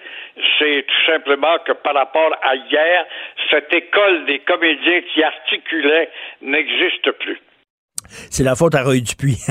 on veut pas revenir dans les années 50, qu'on parlait comme ça, là, qu'on parlait. On veut pas revenir là, mais là, entre ça, puis il me semble qu'il y a un entre-deux qui est juste. Je suis tout à fait d'accord. Bonne journée, Gilles. On se reparle demain. À toi aussi. Au revoir. Cube Radio. La chronique argent. Une vision des finances pas comme les autres. Alors, salut Yves Daou. Donc, les bonnies chez les sociétés d'État, ça continue? En fait, ça, ça continue, mais ce qui est quand même intéressant, Richard, c'est que tu as vu la déclaration du premier ministre Ben Legault oui. qui souhaite éventuellement éliminer les primes. Écoute, si le journal avait pas parlé de ça, là, je suis pas sûr qu'on a eu cette euh, déclaration-là là, hier. Mais il dit, il dit par contre que le salaire du président de la Caisse de dépôt, ça, c'est tout à fait correct. Il veut pas Bon, toucher à et- ça. et- ouais, je, je pense qu'il faut faire une distinction entre les sociétés d'État qui ont un certain monopole, on l'avait dit, Hydro-Québec, la SAC, euh, l'Auto-Québec. Je reviendrai tantôt sur Investissement Québec. Mais écoute, je faisais le calcul là, depuis 2020, pour 2021, là, si je calcule Hydro-Québec, la SAC, IQ, l'Auto-Québec, y compris la caisse, là, on a versé pour plus de 250 millions en primes et bonus l'année passée. Pour l'année passée. Fait que euh, c'est beaucoup, beaucoup d'argent. C'est C'est beaucoup, beaucoup d'argent. Et là, évidemment, euh, hier, la question, c'est que c'est euh, Investissement Québec. Qui est- je te rappellerai, Investissement Québec, là, c'est devenu une espèce de, de bras financier du gouvernement. C'est pas un, c'est pas une, la, c'est pas la Banque nationale. C'est un organisme qui est proche du gouvernement et qui, euh, ben évidemment, Pierre Fitzgibbon dit on va investir dans cette compagnie-là, on va faire des prêts là, etc. Puis là, il confie ça à Investissement Québec puis qui s'occupe de tout ça. Donc, la réalité, là, c'est que ces gens-là, là, de plus en plus, là, ils sont pas en concurrence avec, euh, avec d'autres banques. Là. Ils sont, ils se- donc, euh, de- demain matin, là, l'idée de dire qu'ils viendront pas travailler chez Investissement Québec parce qu'ils n'auront pas de bonnie, là, moi, je trouve que cette, cette déclaration-là du président d'Investissement Québec est, est un peu étirée. Là. Ben oui, ben oui. Euh, écoute, Puis euh, bonnets, on revient toujours là, à des organismes qui sont en situation de monopole, comme la SAQ, l'Auto-Québec. Ça n'a aucun bon Mais sens. je te reviens là, sur l'intégration euh, d'Investissement Québec. Rappelle-toi, il y a eu une grosse conférence de presse de François Legault, Guy Leblanc et Pierre Fitzgibbon pour dire, là, Investissement Québec, on intègre tout. On intègre les employés du ministère de l'Industrie, euh, euh, d'économie de l'Industrie, dans IQ. On a pris aussi le CRIC. On a pris de toutes sortes d'organismes qui travaillaient sur le développement économique. On les a tous intégrés. Et quand tu intègres, là, ça veut dire qu'à un moment, tu payes les salaires qui correspondent. Or, juste te dire que quand les employés du ministère de l'Industrie euh, de l'économie et de l'Industrie ont intégré euh, Investissement Québec, là, il y a eu au moins plus de 200 fonctionnaires là, qui ont hérité de salaires beaucoup plus élevés. Je te donne un exemple. Un conseiller en développement économique qui travaillait au, au ministère, là, puis qui est passé à IQ, son salaire est passé de 83 000 à 97 000 une augmentation de 17% Un expert en euh, affaires internationales là, qui gagnait ouais, à peu près un salaire maximum de, au mini- ministère de 83 000, il est rendu à 102 000 à Investissement Québec. Écoute, je, te- je pourrais te rajouter une liste. Et en plus, tous les salariés non gestionnaires à IQ se sont partagés 1,9 million en boni. Ben, Euh, C'est tout le temps la même question. S'ils trouvent que leur salaire est pas assez élevé, qu'ils leur donnent une augmentation de salaire, mais que ça, c'est une augmentation de salaire déguisée, là, avec des petits bonnies à gauche, à droite, puis tout ça. là. Puis l'autre affaire, c'est que, Richard, si on donne des bonnies, tu comprends-tu, des primes, il faut que ça soit lié au rendement. Et je te donne un exemple. Le cas d'Investissement Québec, là, ils ont augmenté beaucoup tous les gens qui sont dans le développement international. Écoute, ils ont fait croître, là, ce- ce- Sylvain Larocque avait écrit ça, ont fait augmenter 45% des effectifs dans la division internationale pour attirer des investissements étrangers puis aider les entreprises québécoises à exporter. Or, ce qui est intéressant, c'est que plus de 85% des investissements étrangers comptabilisés par Investissement Québec l'année dernière étaient en fait des réinvestissements effectués par des multinationales qui avaient été déjà présentes au Québec. Ça veut dire, mettons, quelqu'un qui a travaillé sur un dossier il y a quatre ans pour des investissements de, mettons, 100 millions d'une multinationale. Il a fait le travail. Bon, il mérite, s'il a réussi à tirer cet argent-là. Mais là, la question, c'est que si- il va, être, il va se retrouver dans son, dans son boni le rendement du fait qu'ils ont juste réinvesti ce qui avait déjà été signé il y a cinq ans. Puis, en plus de ça, tu as d'autres organismes comme Montréal International qui fait aussi le démarchage, qui fait partie aussi de l'univers d'investissement Québec. Or, tu peux avoir un fonctionnaire qui a travaillé sur le développement international et IQ, y a travaillé, un autre qui a travaillé sur le même dossier à MEI, puis toutes les deux vont se revoir à avoir des primes de rendement, les deux, sur le même dossier.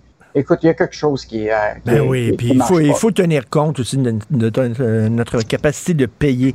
Euh, rapidement, euh, Yves, euh, l'autorité des marchés financiers et la crypto-monnaie. En fait, euh, bon, hier, là, tu sais, Richard, on suit beaucoup la- les commissions qui touchent l'étude des crédits des ministères. Et là, hier, c'était l'intervention de l'AMF, euh, qui est l'autorité des marchés financiers. Cet organisme-là est là pour protéger les petits investisseurs. Ça, c'est son, c'est sa mission. Et le PDG, Louis Mo- Morissette, hier, a indiqué, euh, à la suite d'une question de Ruba Gazal, euh, qui est de la députée du Québec solidaire, que son organisation est en train de regarder euh, toute la question de l'investissement de, de la caisse de dépôt, pas vraiment de l'investissement, mais la compagnie elle-même, Celsius Network, euh, dans laquelle elle est actuellement enquêtée euh, par la SEC aux États-Unis. Et est-ce qu'il y a des ramifications possibles au Québec? Parce que tu sais, toute la question de la crypto-monnaie, là, euh, là-dedans, là, il y a beaucoup de gens qui comprennent pas là-dedans, puis probablement que là-dedans, J'en suis. il y, a, ben, il y a un petit peu de, de, de, gens qui, qui vont ils perdent leur chemise. Là. Euh, et donc là est revenu la, question de Celsius Network, une compagnie pour laquelle euh, la caisse de dépôt là, a, initialement elle a fait une ronde de financement avec une compagnie euh, qui s'appelle Westcap de cette plateforme euh, mondiale d'intérêt de prêt sur, euh, sur crypto-monnaie. Puis même récemment, ce financement-là est monté à 750 millions. Et donc, euh, évidemment, euh, là, tout le monde a soulevé les questions. Est-ce que on doit s'inquiéter de tout ça? Et, euh, et ce qui est intéressant, c'est que Charles Lemont, qui est intervenu hier à 98.5 à Paul Arcand, il dit c'est pas un investissement dans la crypto-monnaie. Nous avons investi dans un modèle d'affaires qui est les chaînes, des chaînes de blocs. Euh, C'était un leader mondial, etc. Et donc, euh, c'est quand même incroyable que, en même temps que il y a ce- on ait fait cet investissement-là, que la Security Action Commission, là, la, la grosse organisme de, de surveillance, enquête sur cette entreprise-là.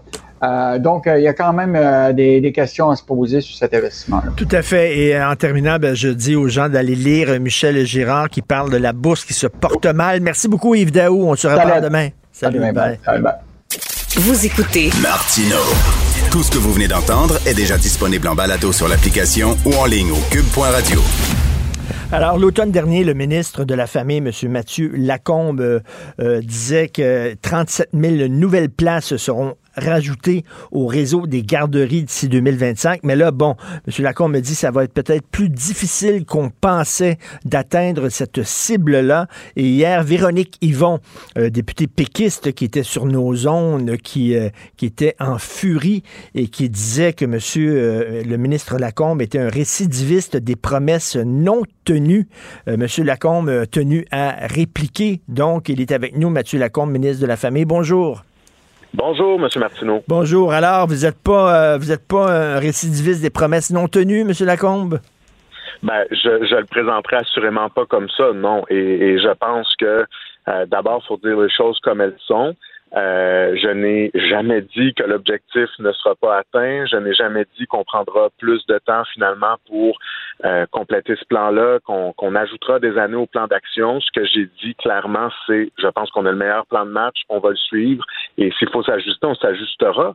Mais pour l'instant, euh, pas question. On garde le cap et je suis certain qu'on y arrivera. Mais ça semble être plus difficile que vous le pensiez quand même, là. Ben, dans les derniers mois, effectivement, je pense qu'on a accumulé un certain retard qui est, qui est dû à la pandémie, la pandémie qui est en train de se terminer. Donc ça, c'est la bonne nouvelle. On s'était fixé au 31 mars un objectif de 5000 places qui devaient être développées. C'était notre souhait. On a terminé finalement avec 3200. Donc on était à 64% de notre objectif. Dans le contexte qu'on connaît, alors que ce sont les directeurs, les directrices de CPE, les propriétaires de garderies qui développent, là, qui construisent ces projets-là, en même temps de gérer le quotidien, de gérer les absences des éducatrices, de gérer toutes les mesures sanitaires, ben moi, je, je suis, euh, je suis assez satisfait. Est-ce Oh, qu'il faut faire plus? Je, je, je dirais oui, mais il faut quand même mettre les choses en perspective. Le gouvernement, le- année depuis sept ans. Le gouvernement de la CAQ, c'est sûr, aime à annoncer des bonnes nouvelles, euh, voyager partout à travers le Québec pour 500 dollars, ou alors 500 000 Québécois qui vont avoir accès à des médecins de famille en moins d'un an, etc. Est-ce que vous avez pas les yeux plus grands que la panse? À un moment donné, il faut peut-être euh, arriver avec des, des promesses un peu plus réalistes, comme ça les gens sont moins déçus si on ne les atteint pas. Ben, c'est une bonne question. Est-ce qu'on doit être plus raisonnable dans les cibles qu'on se donne? Moi, je pense que c'est une question de perspective. En même temps, les Québécois souhaitent qu'on soit ambitieux et on est un gouvernement ambitieux. Et, et les résultats qu'on a, je pense, démontrent notre hyperactivité. Quand je vous dis, on a les meilleurs résultats, malgré le fait qu'on ait raté notre cible en raison de la pandémie, on a les meilleurs résultats depuis sept ans, M. Martineau. Donc, on n'est pas assis les deux pieds sur le poêle. On a les meilleurs résultats au ministère de la Famille depuis les sept dernières années. Donc, je pense que ça veut aussi dire quelque chose. Est-ce qu'il manque de, de- de- de personnel? On sait qu'on vit dans une pénurie de main-d'œuvre partout. Euh, on manque de profs, on manque de, plein de gens. Euh, euh, les policiers disent qu'il manque de policiers aussi. Est-ce qu'il manque de personnel? On manque d'éducateurs et d'éducatrices. on en manque.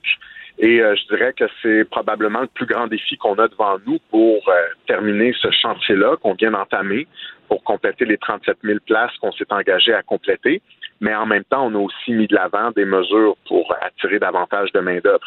Donc, je pense notamment aux bourses d'études qu'on a annoncées qui font en sorte que pour la première fois depuis 2014, donc une autre première, on est en mesure de voir les inscriptions remonter en éducation à l'enfance au cégep plutôt que baisser, parce que depuis 2014, elles baissaient. Donc ça, c'est une bonne nouvelle. Puis on a toute une série de mesures que je vous énumérerai pas ce matin, je vous épargne ça, mais qui font en sorte que je, pense qu'on on va y arriver. Mais actuellement, il n'y a pas de projets qui sont retardés en raison euh, de la pénurie de main-d'œuvre. Je pense que ces mesures-là vont avoir leur effet au fur et à mesure que le réseau va, va se compléter puis qu'on sera capable d'y arriver. Parce que Véronique Yvon, hier, disait c'est la même chose aussi pour la maison des aînés. Finalement, ça va coûter plus cher que ce qu'on pensait. C'est la même chose pour les garderies, les, les, les maternelles 4 ans, pardon. Ça va être plus compliqué qu'on le croyait, tout ça. Et elle disait, ben la CAQ, c'est un gouvernement de marketing. Il arrive avec des idées, ça flash, c'est bien beau, c'est bling-bling, mais finalement, il livre pas la Mon Dieu. Monsieur Martineau, Monsieur Martineau, en petite enfance, c'est mon dossier, donc je vais parler de celui-là. On est le gouvernement qui investit le plus depuis 25 ans. On a annoncé dans la dernière année financière 25 000 nouvelles places qui ont été attribuées, données qui ont été remises entre les mains de promoteurs pour qu'ils puissent les développer. Ça, c'est du concret. On n'avait pas vu ça depuis la création du réseau. Donc, c'est plus que des paroles, c'est plus que des plans d'action marketing ou euh, des, belles images de communication. On est dans l'action. Et si vous parlez aux gens qui sont là depuis avant ma naissance dans le réseau, qui sont là depuis 35 ans, vont vous dire ça n'a jamais autant bougé depuis 1997. Donc, on, on, on comprend que ça fait pas l'affaire de Mme Yvon. On comprend que ça a longtemps été un, un cheval de bataille, la petite enfance, pour le Parti québécois. Mais là, nous, on est là puis on y croit. Donc, je pense qu'on devrait travailler ensemble plutôt que de se faire dire qu'on est paresseux et qu'on est le pire gouvernement en matière de petite enfance depuis longtemps. Ce qui est fâchant au Québec, là, ce qui est fâchant au Québec, là, puis je, je vise pas euh, votre gouvernement là, en disant ça, c'est que euh, le fait que la population vieillit, par exemple, il va avoir une pression sur le système de santé, de santé, c'était prévisible, c'était prévisible depuis des décennies. Euh, le fait qu'il va y avoir euh, tant d'enfants qui vont euh, arriver en garderie, qui vont arriver dans le système d'éducation, ça aussi, c'est la démographie là, c'est prévisible longtemps à l'avance, Oui. mais on dirait que on réagit quand on est face au mur, tout le temps au Québec. Ben, c'est certainement une mauvaise habitude qui a été prise à travers les décennies et je pense qu'on a cette responsabilité-là de mieux prévoir.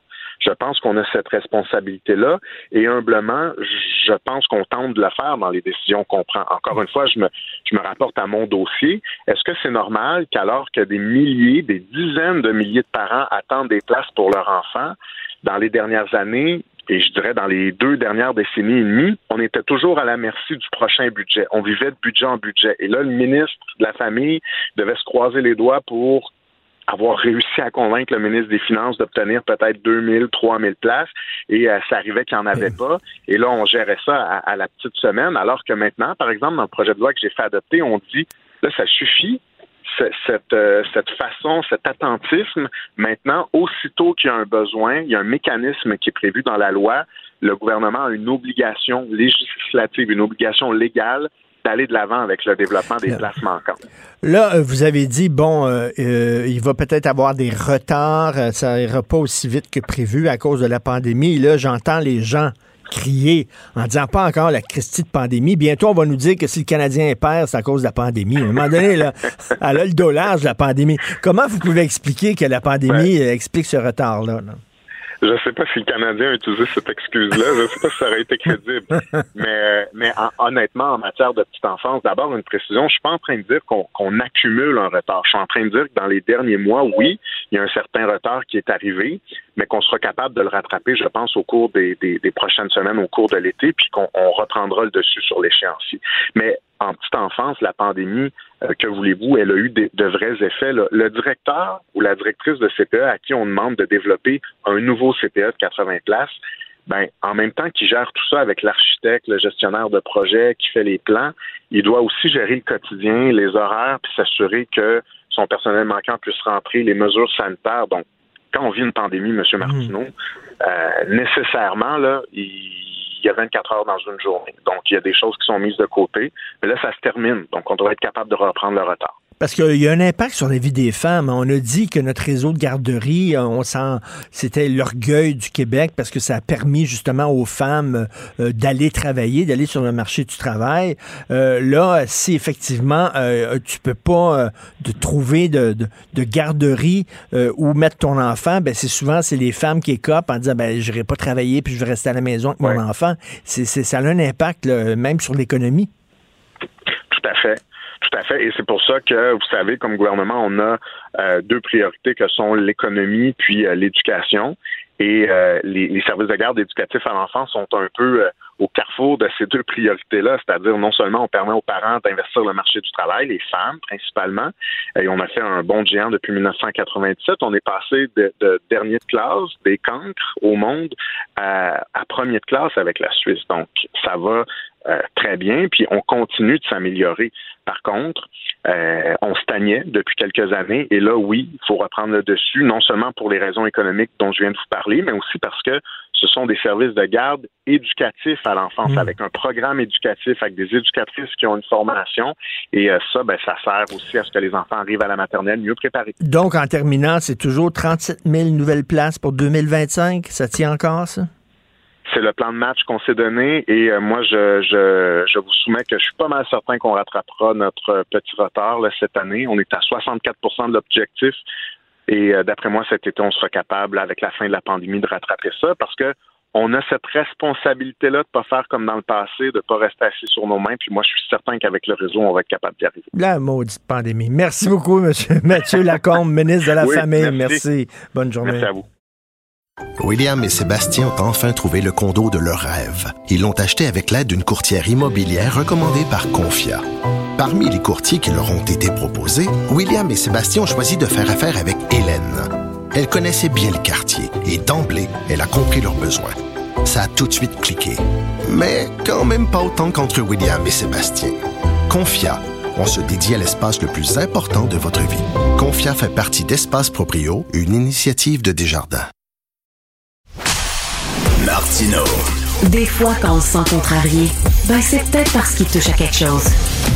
Alors, le 30 avril dernier, dans le Journal de Montréal, je signais une chronique sur euh, euh, la liberté académique, la liberté d'expression qui est menacée dans les universités. Et je disais, ça prend combien d'anecdotes pour euh, finalement avouer que c'est un mouvement de fond?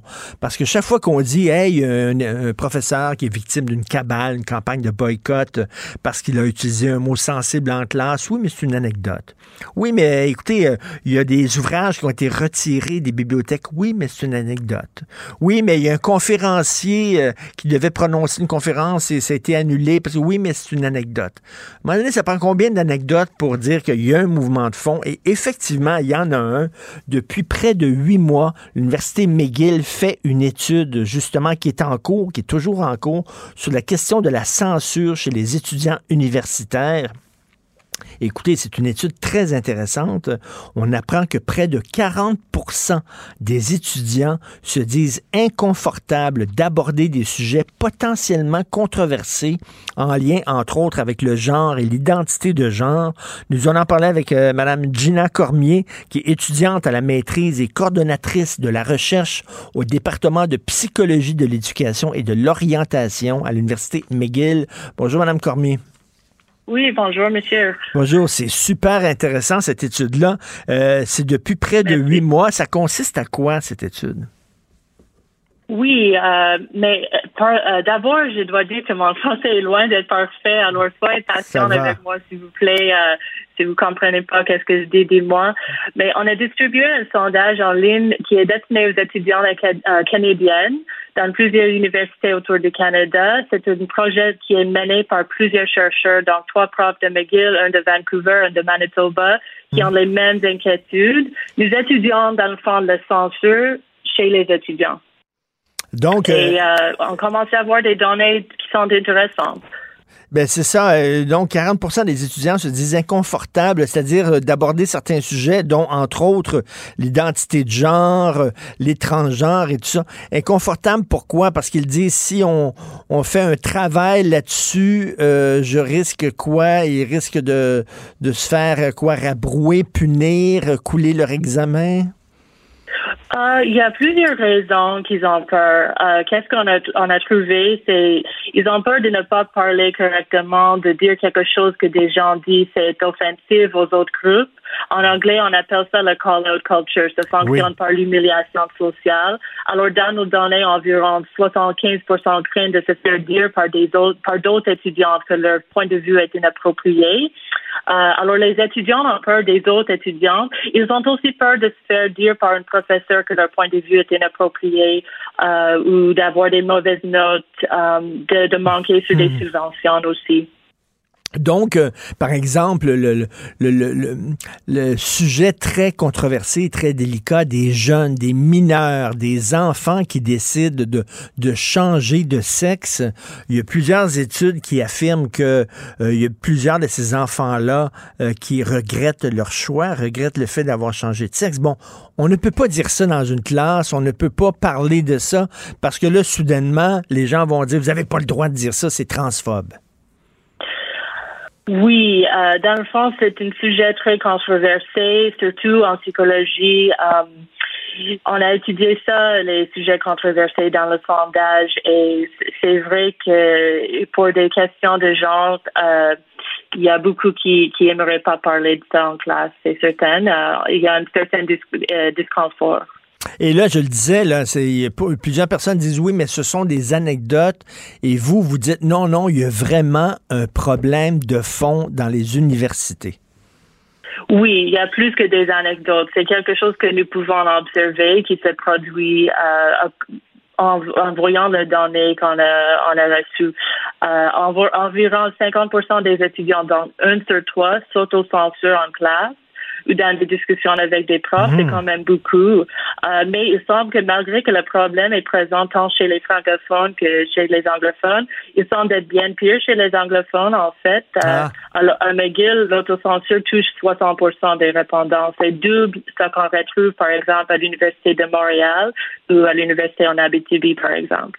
Et, euh, et 50 des étudiants se disent inconfortables de parler de politique, de religion ou des questions raciales. Euh, pourtant, euh, Madame Cormier, à l'université, il me semble qu'on devrait avoir le droit de, de, parler de tout, de débattre de tout. C'est un lieu de débat, justement, à l'université. On ne devrait pas se sentir gêné de dire une chose. Mais oui, euh, mais c'est pour ça que, que je fais ça. Je veux pas, je veux pas voir les sujets bannis, bannis euh, à l'université. Si je, si je voulais me faire di- dire quoi penser, j'irai à l'église. pas à l'université, j'irai à l'église. Euh, si je, je vais à l'université, l'université, c'est parce que je veux voir les choses différents points de vue, réfléchir, discuter, débattre, euh, pas régurgiter ça que comment me, ça comme comment comme dit de, de penser. Et, et, ma- oui, tout à fait. Et Madame Cormier, comment s'est perçue cette recherche-là par, euh, par les militants à McGill? Ils doivent pas être contents. Vous êtes très courageux, là, les gens derrière cette recherche-là, de faire ça. Euh, Est-ce que... Merci, mais, mais moi, j'aimerais voir plus de conversations nuancées, honnêtes et même difficiles à l'université et même dans les médias aussi autant que possible. Mais c'est certain que c'est c'est pas très très apprécié euh, par tout le monde euh, les recherches qu'on fait. On a des critiques aussi. Est-ce que, est-ce que vous avez peur de, je sais pas, moi, vous faire euh, bousculer ou etc.? Mais oui, j'ai beaucoup peur. C'est vrai? oui. Il y, a, il y a un climat de peur qui est, qui est à l'université. C'est inacceptable, ça. Oui, pendant, oui. Et euh, j'ai- demeuré à côté, moi, je demeurais tout juste à côté de l'université McGill et je voyais, il y avait beaucoup, beaucoup souvent des manifestations de woke puis de gens là sur euh, euh, et, et ça a l'air une, une université très militante. hein. Oui, euh, c'est mais moi c'est ma première année là en fait. J'ai fait mon maîtrise, mais c'est sûr que que McGill euh, on, a trouvé mettons euh, 25% des étudiants disent se faire censurer par les profs ou d'autres étudiants, alors que le pourcentage est environ 10% dans les universités francophones. Alors c'est alors c'est plus du double à McGill. Um, moi, je dirais, je, je sais pas si c'est militant, je, je, je vois les, les données, puis je trouve que c'est, c'est bizarre. Non, non, mais bravo pour votre euh, recherche. Je trouve ça extrêmement courageux de faire ce genre de recherche-là à l'Université McGill, qui est de plus en plus militante. Et ça n'a pas de sens que 25 euh, des étudiants se font censurer, que 40 des étudiants ont peur de, de s'auto-censure et ont peur de tenir certains propos en classe. C'est inacceptable et bravo. Euh, et vous démontrez justement que c'est pas des anecdotes, c'est vraiment un mouvement de fond et on devrait s'inquiéter de ça. Merci, Madame Gina Cormier, et merci de parler français. Merci beaucoup. Merci, merci à vous. Merci. Alors, étudiante à la maîtrise, coordonnatrice de la recherche au département de psychologie, de l'éducation et de l'orientation. Joignez-vous à la discussion. Appelez ou textez le 187 Cube Radio 1877 827 2346. Youpi! Oui, bon, d'accord. Ouais, puis, d'un côté, évidemment, bon communicateur. Mais de l'autre côté, communiquer quoi au juste? Et pourtant, la truite gigote encore dans le fond de la chaloupe. Aujourd'hui, dans un contexte où on donne à tout le monde un mégaphone. Un sociologue, pas comme les autres. Joseph Facal. Joseph, quand je conduis en auto avec ma blonde à mes côtés et mes enfants derrière, ils sont tannés de m'entendre chialer. Je sacre quand je me promène à Montréal en disant c'est une ville de marde, c'est une ville qui est laide, c'est une ville qui est sale, qui c'est plein de trous et tout ça. Et là, je lisais ta chronique ce matin et j'étais 100% d'accord. Vraiment. Bravo. Alors, tu expliques que tu as quitté Montréal et tu t'en portes que mieux. Exact. J'ai décidé de cesser de chialer et d'agir. évidemment, euh, évidemment, j'ai les moyens d'agir euh, dans la mesure où euh, j'approche de la retraite euh, à l'université, euh, les enfants ont quitté la maison, ma blonde aussi a, a jamais été une grande fan de Montréal, donc disons que les astres s'alignaient pour que je fasse cela. Mais effectivement, euh, comme toi, euh, la, la, la, la moutarde me montait au nez depuis des années. Et à un moment donné, ben, j'ai décidé que euh, assez c'est assez. Et puis, bon, évidemment, je prétendrai jamais que les, commentaires de nos lecteurs sont un échantillon euh, scientifiquement représentatif, mais je constate quand même que ça semble avoir touché une corde sensible. Il semble y avoir bien, bien, bien, bien des gens qui commencent à en avoir jusque-là de ce que Montréal est en train de devenir. Et c'est, malheureux parce que c'est quand même une ville qui n'est pas sans atout. Euh, L'atout euh, de Montréal, je crois, c'est les gens qui y demeurent. Mais, écoute, comme toi, euh, j'ai voyagé. Je suis pas un super grand voyageur, mais j'ai quand même voyagé en Europe, aux États-Unis, tout ça. Et c'est quand même une des villes les plus laides que j'ai vues de ma vie. Vraiment, là, ce n'est pas beau. Écoute, j'avais une, j'avais une voisine, Joseph, qui était une immigrante française, OK? Une expat. Euh, elle venait, euh, son mari, elle suivait son mari qui avait une job à Montréal. Et, euh, bon, elle a pris l'avion. et là, elle, de, de, de, de l'aéroport Pierre-Le Trudeau à sa maison, elle a pleuré tout le long en voyant, en voyant ce qu'elle voyait là, en roulant, elle disait Dieu que c'est laid. Écoute, Richard, ta, remarque que je comprends parfaitement me, me plonge un peu euh, dans l'embarras parce qu'elle me contraint à avouer que moi, je suis un grand, grand, grand voyageur. Tu vois, il n'y a rien qui me plaît plus que voyager. Et effectivement, ayant beaucoup voyagé, euh, je vois à quel point euh, Montréal soutient mal la comparaison avec toutes les villes avec lesquelles elle peut raisonnablement se comparer.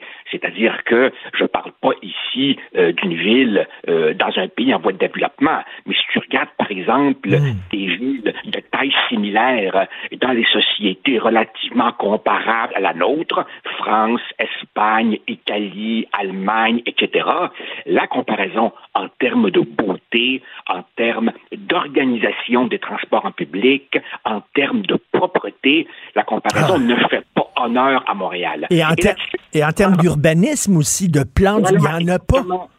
Voilà, je ne suis pas, je suis pas le premier à, à noter d'ailleurs que au-delà même de Montréal, c'est tout le Québec qui a un problème avec l'aménagement et avec le respect du patrimoine. Le regretté anthropologue Serge Bouchard, qui ne marche pas ses mots, disait qu'effectivement, on ne compte plus au Québec les endroits qui étaient beaux et qui ont été défigurés. Tu vois, par exemple, quand tu vas dans une ville comme, disons, une ville que je connais bien, Madrid, il y en a des McDo à Madrid, mais on essaie de les dissimuler et souvent même, tu vois le M, les arches jaunes, à l'intérieur d'un immeuble euh, du 19e siècle. Tandis que ici, généralement, on rase complètement, on jette du ciment et on met en plein milieu du, stationnement une espèce de, de, de casseau de patates frites qui est en fait un, un, casse-croûte express euh, euh, avec pas d'arbres et rien de tout ça. Il y a moyen d'être moderne tout en s'assurant d'une insertion harmonieuse de tes projets commerciaux dans le patrimoine déjà bâti. À Montréal, on n'est pas très, très fort là-dessus, mais, mais, mais, mais, ne faisons pas trop pipi dans la soupe. Réjouissons-nous. Il y aura bientôt, paraît-il, un beau gros anneau à 5 millions de dollars. Parle-moi pas là-dessus. Euh, Joseph, on descend la rue Bleury. Quand tu descends Bleury à Montréal, euh, il y a des constructions de tours. Parce que là, c'est la folie à Montréal, les tours, les tours. C'est Condoville. Montréal, on devrait changer de nom, on dit Condoville. Et là, il y a des tours, des tours, des tours. Et il y avait, au coin de Bleury et Maisonneuve, il y avait avant un petit parc tout petit avec deux bancs où tu pouvais un peu te reposer, écouter le chant des oiseaux ils ont rasé ça, il va avoir une tour. Tu dis, voyons. chaque fois, par exemple, que je vais euh, au cinéma Beaubien, je m'arrange pour y aller assez d'avance pour aller siroter mon petit café et lire quelques pages dans le beau parc qui est juste en face. Il en reste combien de ces beaux petits parcs-là? Autrement dit, je ne nie pas Je ne nie pas qu'il y a encore des quartiers charmants. Mais au global, malgré des îlots de beauté ici et là, qui peut raisonnablement dire que Montréal est une belle ville? Et là, on n'a pas encore parlé des qu'on arrange, des chantiers interminables, des des alors que tu ne vois aucun ouvrier en train de travailler, de, de, de cette espèce de hostilité à l'automobile que l'on sent dans ce qui, Richard, est quand même une île. Donc, inévitablement, tu auras des gens de la rive sud et de la rive nord euh, qui vont venir. Par ailleurs, je te cacherai pas que euh, ma, ma, conjointe et moi, on avait examiné effectivement l'option condo. Et on en a trouvé qui était pas mal du tout. Et on a failli se laisser tenter. On a un petit peu déchanté quand le, le promoteur nous disait, bon, ben, il nous reste deux unités ici dans la phase B. Et là, évidemment, penché sur la maquette, n'est-ce pas, comme Eisenhower, planifiant le département de Normandie. Là, le gars nous dit, mais évidemment, l'an prochain, phase D, dans deux ans, phase D, dans trois ans, phase E. Et là, ma femme et moi, on se regarde et on se dit, ouais, ben c'est ça, on va être dans un chantier pendant les dix prochaines années. là. Alors finalement, on a décidé de prendre nos clics et nos claques et on ne le regrette pas, tu vois. Et au moment où parle, je regarde mes mangeoires d'oiseaux et je sais pas trop si c'est des mésanges ou je sais pas quoi. Puis j'ai un ami, évidemment, qui rit de mon incapacité à reconnaître les oiseaux, mais je ne désespère pas de faire du portrait. Et puis, attendons, et puis les poubelles sont ramassées. et là, tu parlais des cônes oranges et tout ça, mais attends une minute, là. Montréal, déjà, il y avait la métropolitaine, c'est laid. Monsieur le dit à Paris, on le périph', hein, c'est la même chose. Euh, il y avait l'autoroute Ville-Marie qui est comme une cicatrice entre le centre-ville et le Vieux-Montréal. Et là, on dit, qu'est-ce qu'on peut faire pour que ça soit encore plus laid que ça? Oui, le REM. le REM. Ça va, ça va rendre la ville encore plus laide. Et, et, et, en même temps, en même temps, tu vois, j'ai gardé de mes de mes années euh, en politique quand même quelques bons amis à Québec et, et, et je retourne assez souvent à mon goût à Québec.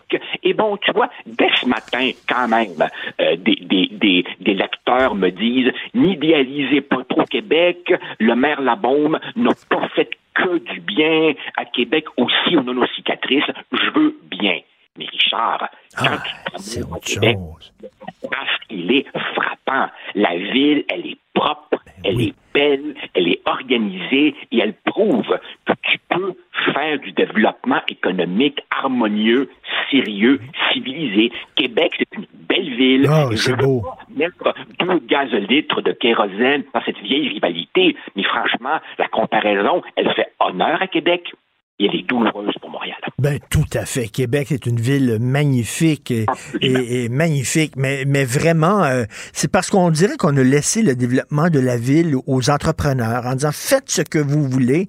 Écoute, Griffintown, on avait soudainement un quartier qu'on pouvait développer. C'est rare dans une ville, dans l'histoire d'une ville où soudainement tu as un quartier, tu dis là, ben on peut faire la ville idéale, la ville comme on la rêve. Griffintown, ils ont-tu raté leur coup à ton goût? C'est rien que des tours à condo.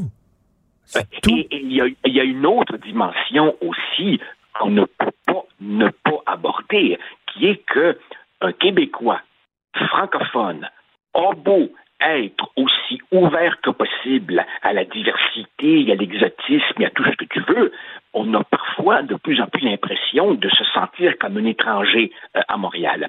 Et, et à la différence du passé, je ne sais pas si tu partages cette impression que moi j'ai, mais on dirait que dans le Montréal d'aujourd'hui, le rejet du français, c'est pas, comment dire, mm.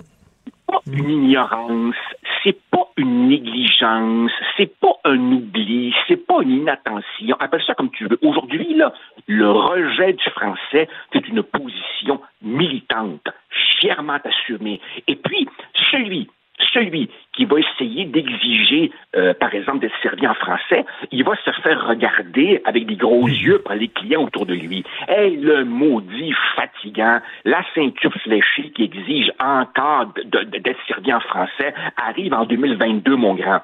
Autrement dit, Montréal est également en train culturellement de se détacher du reste du Québec. Et, et tout à fait. Et, et ce n'est pas seulement une position militante. Je te dirais même que c'est une position méprisante.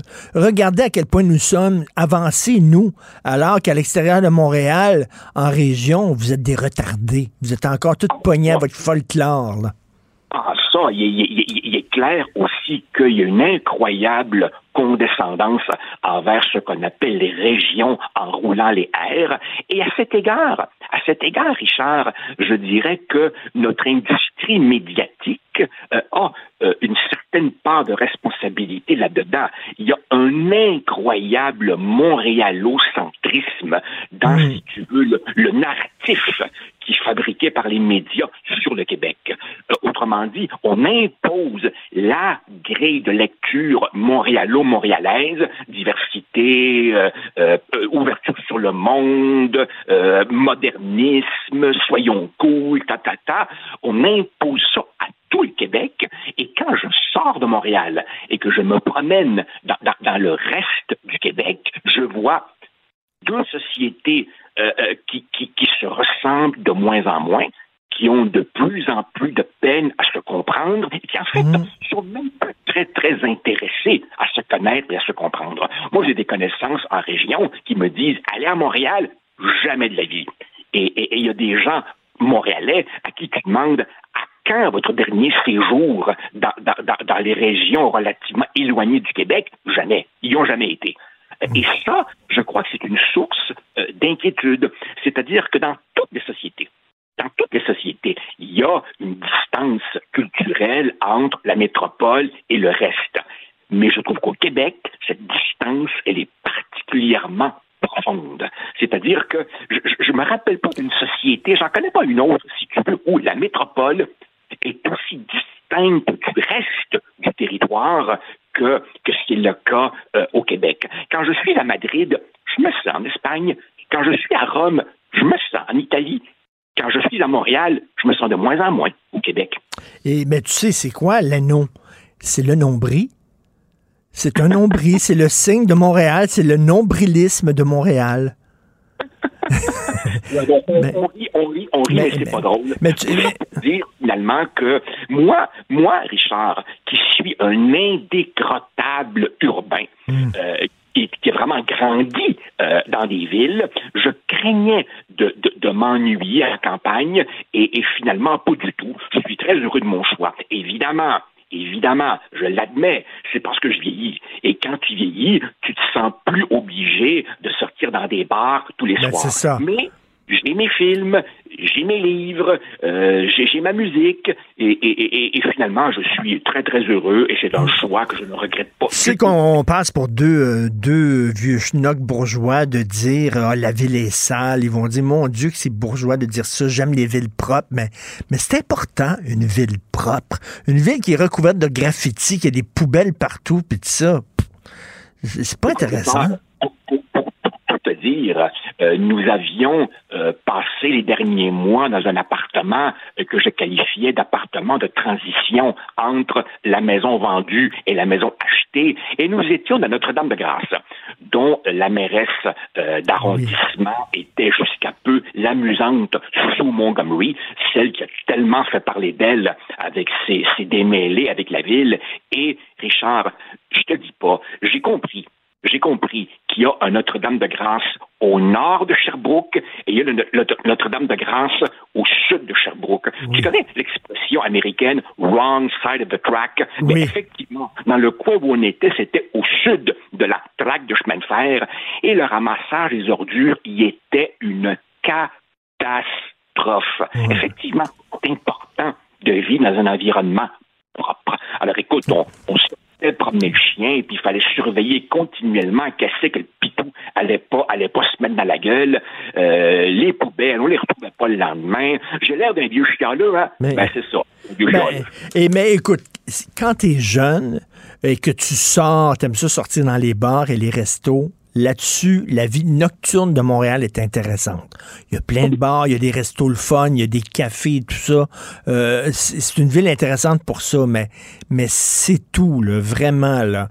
Et euh, écoute, notre réalisateur en régie est un, un jeune Français qui vient tout juste de débarquer. Je voudrais te lui dire de me faire un mouvement de tête, OK? Oui avec la tête ou non avec la tête. Charlie, tu es obligé de répondre. Est-ce que tu trouves Montréal laide? Un gros oui. Un gros oui, Joseph. il, vraiment, il vient de débarquer. Lui, là, il aime Montréal, il aime les gens de Montréal, il trouve ça bien cool, Montréal. Mais c'est le Ah non, ça, écoute, euh, euh, pour, l'énergie euh, de Montréal, pour l'activité culturelle, pour la scène gastronomique, pour tout ce que les Montréalais font au quotidien, je ne nie pas que la ville a des atouts. Mais justement, ce qui me brise le cœur, c'est cet extraordinaire potentiel qu'on n'arrive pas à canaliser pour construire du beau. Il y a des îlots de beauté ici et là, rapidement défigurés par les horreurs qu'on laisse passer. Enfin. Ben tout à fait. Mais écoute, euh, je te laisse avec tes chants de mésange. Nous, on a, on a les, les, moineaux, tiens, les petits moineaux de Montréal. Euh, je pense que tu as bien fait de prendre cette décision-là. Merci beaucoup, Joseph. Bon, bonne semaine. Salut, bye.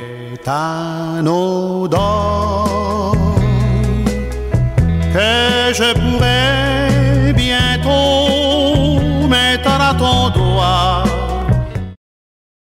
Richard Martineau. Les commentaires haineux prennent certains animateurs. Martineau s'en régale. Mmh, mmh,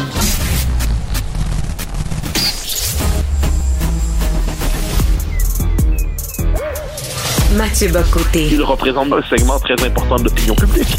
Richard Martineau. Tu vis sur quelle planète? La rencontre. Je regarde ça et là, je me dis, mais c'est de la comédie. C'est hallucinant. La rencontre. Bocoté. Martineau.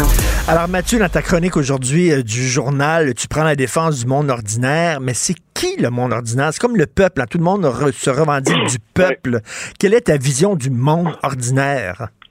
Alors, j'en propose une définition au fil du texte en disant le premier critère, c'est vous ne vous ne sentez pas que vous appartenez à une minorité à la mode. C'est le premier trait. Aujourd'hui, quelle est la figure classique, euh, la figure valorisée? C'est cette idée qu'au nom de la différence, de la diversité, du droit à la différence et de la diversité, eh bien, c'est l'espèce d'appel à la promotion systématique de toutes les marges, quelles qu'elles soient, par effet de contraste, toujours avec cette idée qui revient toujours en boucle de l'homme blanc hétérosexuel qui lui ou la femme d'ailleurs qui serait un peu de trop parce qu'ils appartiendraient au monde d'hier. Bon, point de départ, c'est le rapport à la condition minoritaire. Et ensuite, je donne une série d'exemples qui me semblent plutôt importants. C'est-à-dire, vous ne doutez pas d'être un homme, vous ne doutez pas d'être une femme, il vous suffit de vous regarder devant le miroir pour en avoir la confirmation, et vous trouvez étrange l'idée qu'il suffise qu'un homme se dise femme pour pouvoir participer à des compétitions euh, sportives féminines. Je dis, quand vous voyez des jeunes gens euh, décider de déboulonner une statue de manière brutale, vous ne voyez pas des militants admirables, mais vous voyez des vandales qui décident de s'en prendre aux, euh, aux, statues, aux immeubles, au mobilier public. Quand vous... Euh, Là, je donne d'exemples. Quand vous vous présentez à l'Assemblée nationale, vous trouvez que c'est normal de ne pas s'habiller comme si vous alliez dans une cour à scrap. Et là, je donne d'autres exemples ensuite. Euh, si euh, vous n'avez pas envie particulièrement d'être minoritaire dans votre propre pays, puis vous sentez pas que c'est raciste de penser ça. Vous pensez que quand on regarde les, euh, quand on pense aux policiers, eh bien, il y a quand même des limites à toujours les accuser en toutes circonstances de profilage et de racisme, et que d'ailleurs on abuse de ces étiquettes-là. Puis généralement, quand vous ouvrez la télé, quand vous ouvrez la radio, on vous explique que vous êtes finalement de trop, que vous appartenez au monde d'hier, qu'il y a trop de gens comme vous, et puis il faudrait passer finalement à, à, une nouvelle époque dans laquelle vous seriez qu'une figure presque un repoussoir. Alors, pourquoi je présente ça comme ça? C'est que c'est finalement la figure du bon sens. Rien n'est plus difficile à définir que le bon sens, et pourtant le bon sens existe.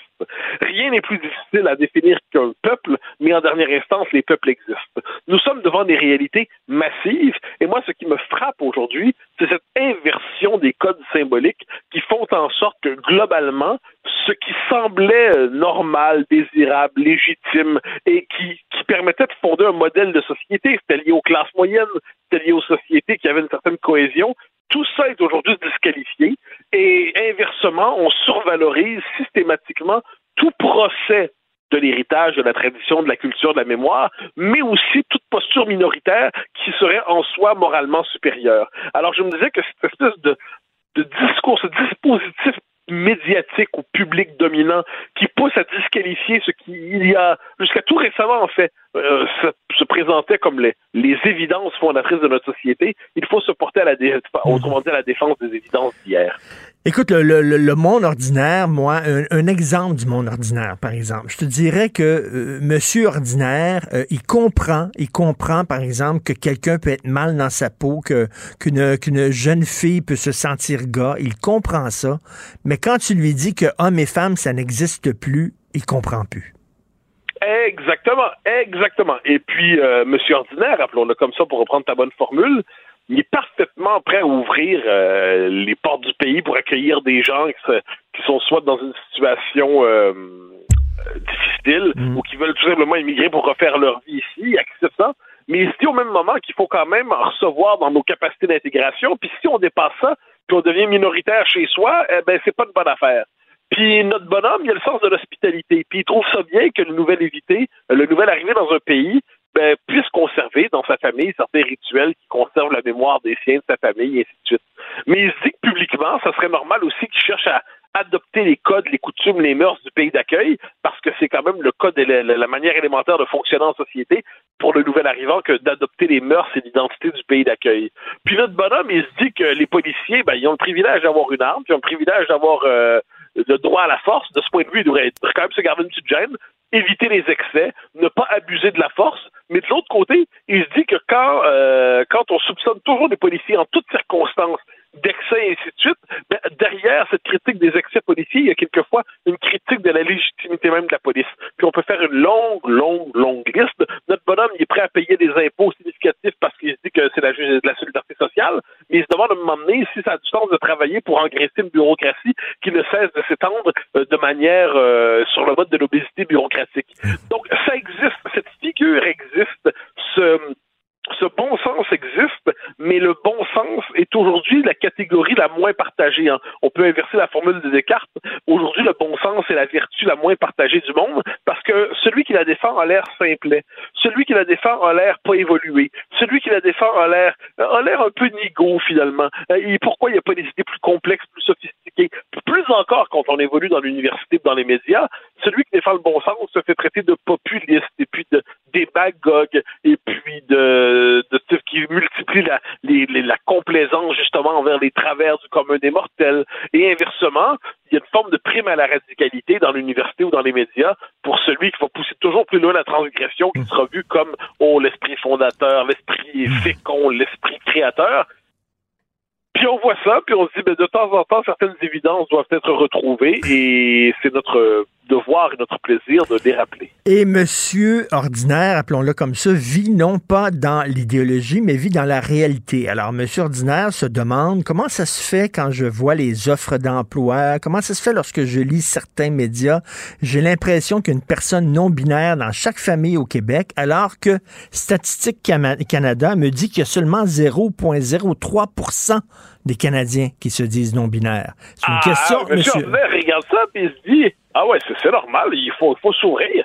Mais si, c'est-tu la norme à ce point-là? Il trouve ça bizarre. Puis là, quand, quand il voit ses enfants revenir à la maison, puis là, pour la première fois de l'histoire du monde, les enfants sortent de l'école en se disant euh, Papa, je suis pas certain d'être un garçon, je suis peut-être une fille, je suis je suis pas certain de mon identité de genre. Là, il dit qu'ils ne sont pas supposés apprendre les mathématiques puis le français à l'école. Ils ont-tu fait le tour du français, des mathématiques, de l'histoire, de la géographie, euh, puis de la, biologie, qui apparemment est devenue une discipline euh, optionnelle? Puis là, on les pousse là-dedans. Ils se demandent qu'est-ce qui se passe exactement. Puis quand des quand, quand ils voient son jeune revenir à la maison, puis faire la liste, comme on me l'a déjà rapporté, de comportements euh, soi-disant racistes ou, écolo non, écologiques de ses parents à la maison, parce qu'apparemment que la délation doit être encouragée par euh, pour euh, les jeunes devoir rééduquer les parents, mais il dit qu'il y a quelque chose là-dedans de pas normal. Eh bien, je pense que oh, si on veut faire mener une politique aujourd'hui qui est plutôt sensée, il faut saisir ce sentiment qu'il y a quelque chose de pas normal dans ce qui se passe aujourd'hui, quelque chose de déréglé. Ça ne veut pas dire encore une fois qu'il faut congeler la société puis la, la geler dans un seul euh, dans un seul bloc de coutumes et de traditions. Ça veut juste dire que si on heurte sans cesse le commun des mortels, le commun des mortels finit par en avoir marre, puis va chercher qui va exprimer son exaspération. Et on ne comprendra rien à ce qu'on appelle les populismes aujourd'hui dans le monde, que je n'aborde pas de manière euh, péjorative, je dis pas ça de manière péjorative, si on ne comprend pas que des, ces partis ont été capables de capter et de nommer cette exaspération du commun des mortels. Et M. Ordinaire aussi, euh, peut-être il votait NPD, M. Ordinaire, peut-être il votait même Québec solidaire ou PQ. Et à force de se faire dire, mais t'es de droite, t'es d'extrême droite, t'es réactionnaire, tu sais, ben, il dit, ben, écoute, on va voter conservateur d'abord. M. Ordinaire, c'est ça qu'il dit. Et M. Ordinaire aux États-Unis, surtout. Il disait, il votait démocrate parce que c'était le parti des syndicats, des ouvriers, c'est suite. Puis à un moment donné, c'est, c'est, ah, c'est, vraiment ça le Parti démocrate. C'est le parti genre des, des étudiants excités des facultés de littérature comparée. Là, ils se demandent ce qui arrive. Puis à un moment donné, ben, tu, connais la formule d'ailleurs, ça peut permettre de Irving Kristol, le théoricien du néoconservatisme aux États-Unis. Il disait qu'est-ce qu'un néoconservateur? Euh, là, il donnait sa réponse. C'est un progressiste qui a été agressé par la réalité. Donc, c'est une définition assez amusante. On peut dire, de ce point de vue, que le commun des mortels, monsieur ordinaire, regarde ce qui se passe en société, puis finit par se dire, bon, à toujours se faire cracher dessus, on va, on va voir qui ne nous crache pas dessus. Et, euh, et, puis quelquefois, il voit personne ne pas lui cracher dessus, puis il a l'impression que le discours politique, les gens parlent comme des cassettes interchangeables, puis il décide quelquefois d'aller à la pêche le jour des élections. Ça lui arrive aussi. Elle est très bonne. Merci beaucoup. Euh, J'invite vraiment les gens à lire ton excellente chronique aujourd'hui. Euh, hommage au monde ordinaire. Merci Mathieu, à demain. Martino. Le préféré du règne animal. Bonjour les petits lapins. Petit lapin, petit lapin. Alors, selon les chefs de l'opposition, Dominique Anglade, Gabriel Nadeau-Dubois euh, et même euh, le premier ministre François Legault, Éric Duhem, euh, ne devraient pas présenter de candidat euh, anti-avortement parce qu'il y en a un des candidats qui est ouvertement anti-avortement chez les candidats du Parti conservateur du Québec. Nous allons en parler avec Éric Duhem lui-même. Je vais le tutoyer parce que je le connais, puis ça me tente pas de faire semblant que je le connais pas. Là. Bonjour, Éric. Bonjour, Richard. Éric, avant de t'interviewer, tu sais qu'ici, on est à Cube Radio. On a des standards oui. très élevés. Alors, on donne pas le micro à n'importe qui. Alors, je vais t'envoyer une liste, OK, un document, euh, savoir tes positions sur l'avortement, le mariage gay, euh, les changements de sexe, la peine de mort, l'aide médicale à mourir, l'égalité homme-femme, les cours de sexualité à l'école, la vaccination et la lutte au changement climatique. Et selon tes réponses, on va voir si on t'interviewe ou pas. Il y, a, quelques années, ça aurait été une joke, mais aujourd'hui, ça pourrait être crédible. Non, mais c'est même, on est rendu là. Quand tu dis que quelqu'un peut plus avoir de conviction religieuse, puis quand, écoute, hier, puis hier, puis dans ta chronique, tu le fais aussi, là, il y, a, une hypocrisie flagrante, là. Tu peux pas, d'un côté, réclamer qu'il n'y ait aucun candidat euh, anti-avortement ou pro-vie du côté conservateur, et de l'autre part, avoir une candidate voilée ou un candidat qui a la. Et là, ce matin, imagine-toi, parce que j'ai dit ça hier, plus sous écrit ce matin, et là, Eve Torres, la, oui. la candidate voilée de, de, Québec solidaire de la dernière élection, est sortie pour dire que hein, on, elle, là, elle, elle, elle sent attaquée parce qu'elle dit que c'est une féministe. OK? Elle porte le voile, mais elle est féministe, elle est pro-choix, elle est pro-gay. Fait que là, tu te dis, OK, mais pourquoi qu'elle porte d'abord un foulard sur la tête? C'est contre les dogmes de la religion qu'elle qu veut euh, manifester quand elle se promène avec ça. C'est là. Ben, ben tu sais, en même temps, en même temps, je te dirais que, voyons comment s'appelait le député du bloc qui était un prêtre là. Euh, ah oui, dans la région de la Naudière. Ben c'est ça. Alors bon, ce député là, euh, c'était un prêtre, il faisait partie du clergé et pourtant il était oui. pour le mariage gay et il était pour l'avortement, pour le libre accès à l'avortement. Raymond oui, Gravel. Raymond Gravel, exactement, où je me suis regretté Raymond Gravel. Mais, oui. mais c'est juste que c'est, à un moment donné, si on commence à jouer à ce jeu-là, ça n'en finira plus. Puis il y a des communautés, il y a des communautés culturelles à Montréal où la pratique religieuse est beaucoup plus importante. Puis, tu sais, moi, ma grand-mère, puis je suis sûr qu'il y a bien des gens qui nous écoutent que leurs leur grands-parents, leur grand-mère, leur grand-père, ils étaient, ils étaient pro-vie parce que euh, l'enseignement de l'Église, c'était ça, c'était, puis ces gens-là, c'était pas des dangereux, puis on n'a jamais pensé que ces gens-là, on pouvait leur enlever le droit de vote ou le droit de se présenter. Le, les, euh, la démocratie, c'est ça. C'est d'avoir des gens qui pensent différemment, puis que ultimement, ben, il y a du monde qui s'en vont dans un isoloir, puis ils font un X pour savoir avec quoi ils sont d'accord. On appelle ça de la démocratie. Mais moi, je pense que la plupart des gens sont d'accord là-dessus en disant, écoute, euh, il y a différentes opinions dans la société et donc ça peut se retrouver chez les candidats aussi. Puis à un moment donné, euh, respectons l'intelligence des électeurs. Là, c'est comme si on disait, il faut pas avoir un candidat anti-avortement parce que les électeurs sont tellement niaiseux, ils vont voter pour lui. Mais c'est ça. C'est que puis là, mais puis, puis ce qui ce qui m'in- ce qui m'inquiète encore plus, c'est même pas le débat de l'avortement, c'est le dérapage où ça conduit. Parce que si on, on accepte ou on tolère ça sur l'avortement, on va arrêter où? Et c'est qui va avoir le droit de se présenter? C'est comment on va comment on va encadrer ça? Puis les partis ils me disent non mais c'est pas grave, ils se présenteront comme indépendants. Fait qu'autrement dit, dans les partis, tu vas avoir les candidats en guillemets respectables. Puis après ça, tu vas avoir les parias, les les, les citoyens Mais- de deuxième mais- classe qui vont se présenter indépendants. Mais en même temps, Éric, faut le dire, t'es un drôle de chef de parti. T'es un drôle de chef? Parce que moi, si j'étais chef d'un parti, je voudrais que mes candidats, quand même, pas tous qui pensent exactement pareil comme moi, mais tu as une ligne de parti. Je veux dire, à un moment donné, là, tu t'en vas vers Oui, là. Là, Attends une minute, là. Est-ce que tu accepterais comme candidat chez toi quelqu'un qui est contre le privé en santé, contre, puis qui milite contre le privé en santé, là, ou quelqu'un qui est pour la lutte au changement climatique? Est-ce que tu l'accepterais comme candidat? Tu dirais, ben non, s'il il milite- rentre pas dans mon idéologie. Pas s'ils militent activement contre le programme, mais ça se peut qu'il y ait des éléments du programme qui n'est pas d'accord. Moi-même, je suis pas d'accord avec tout ce qui est dans le programme du parti. Parce qu'en politique, là, à moins d'être un imbécile, il y a toujours des nuances. Puis il y a toujours. Attends, attends, t'es pas d'accord avec tout ce qui est dans le programme de ton parti? Non. C'est exactement vrai. Puis c'est vrai pour tous les chefs de parti. Je suis peut-être le seul qui l'avoue publiquement, là. Mais moi, je, je vais donner un exemple très, très concret. J'ai voté, j'ai présenté une proposition sur l'immigration dans mon parti qui a été battue par mes militants. OK, moi, je pense que les seuils d'immigration doivent être en fonction du marché de l'emploi. Puis quand il y a des pénuries de main-d'œuvre, on peut augmenter les seuils. Puis quand il y a Mm. un chômage élevé, on réduit les seuils. Les militants ont voté contre. Je me suis rallié à la, majorité. C'est normal. Puis je suis obligé de me faire le porte-parole de la majorité, même si c'est pas tout à fait ma position. Puis il y a personne.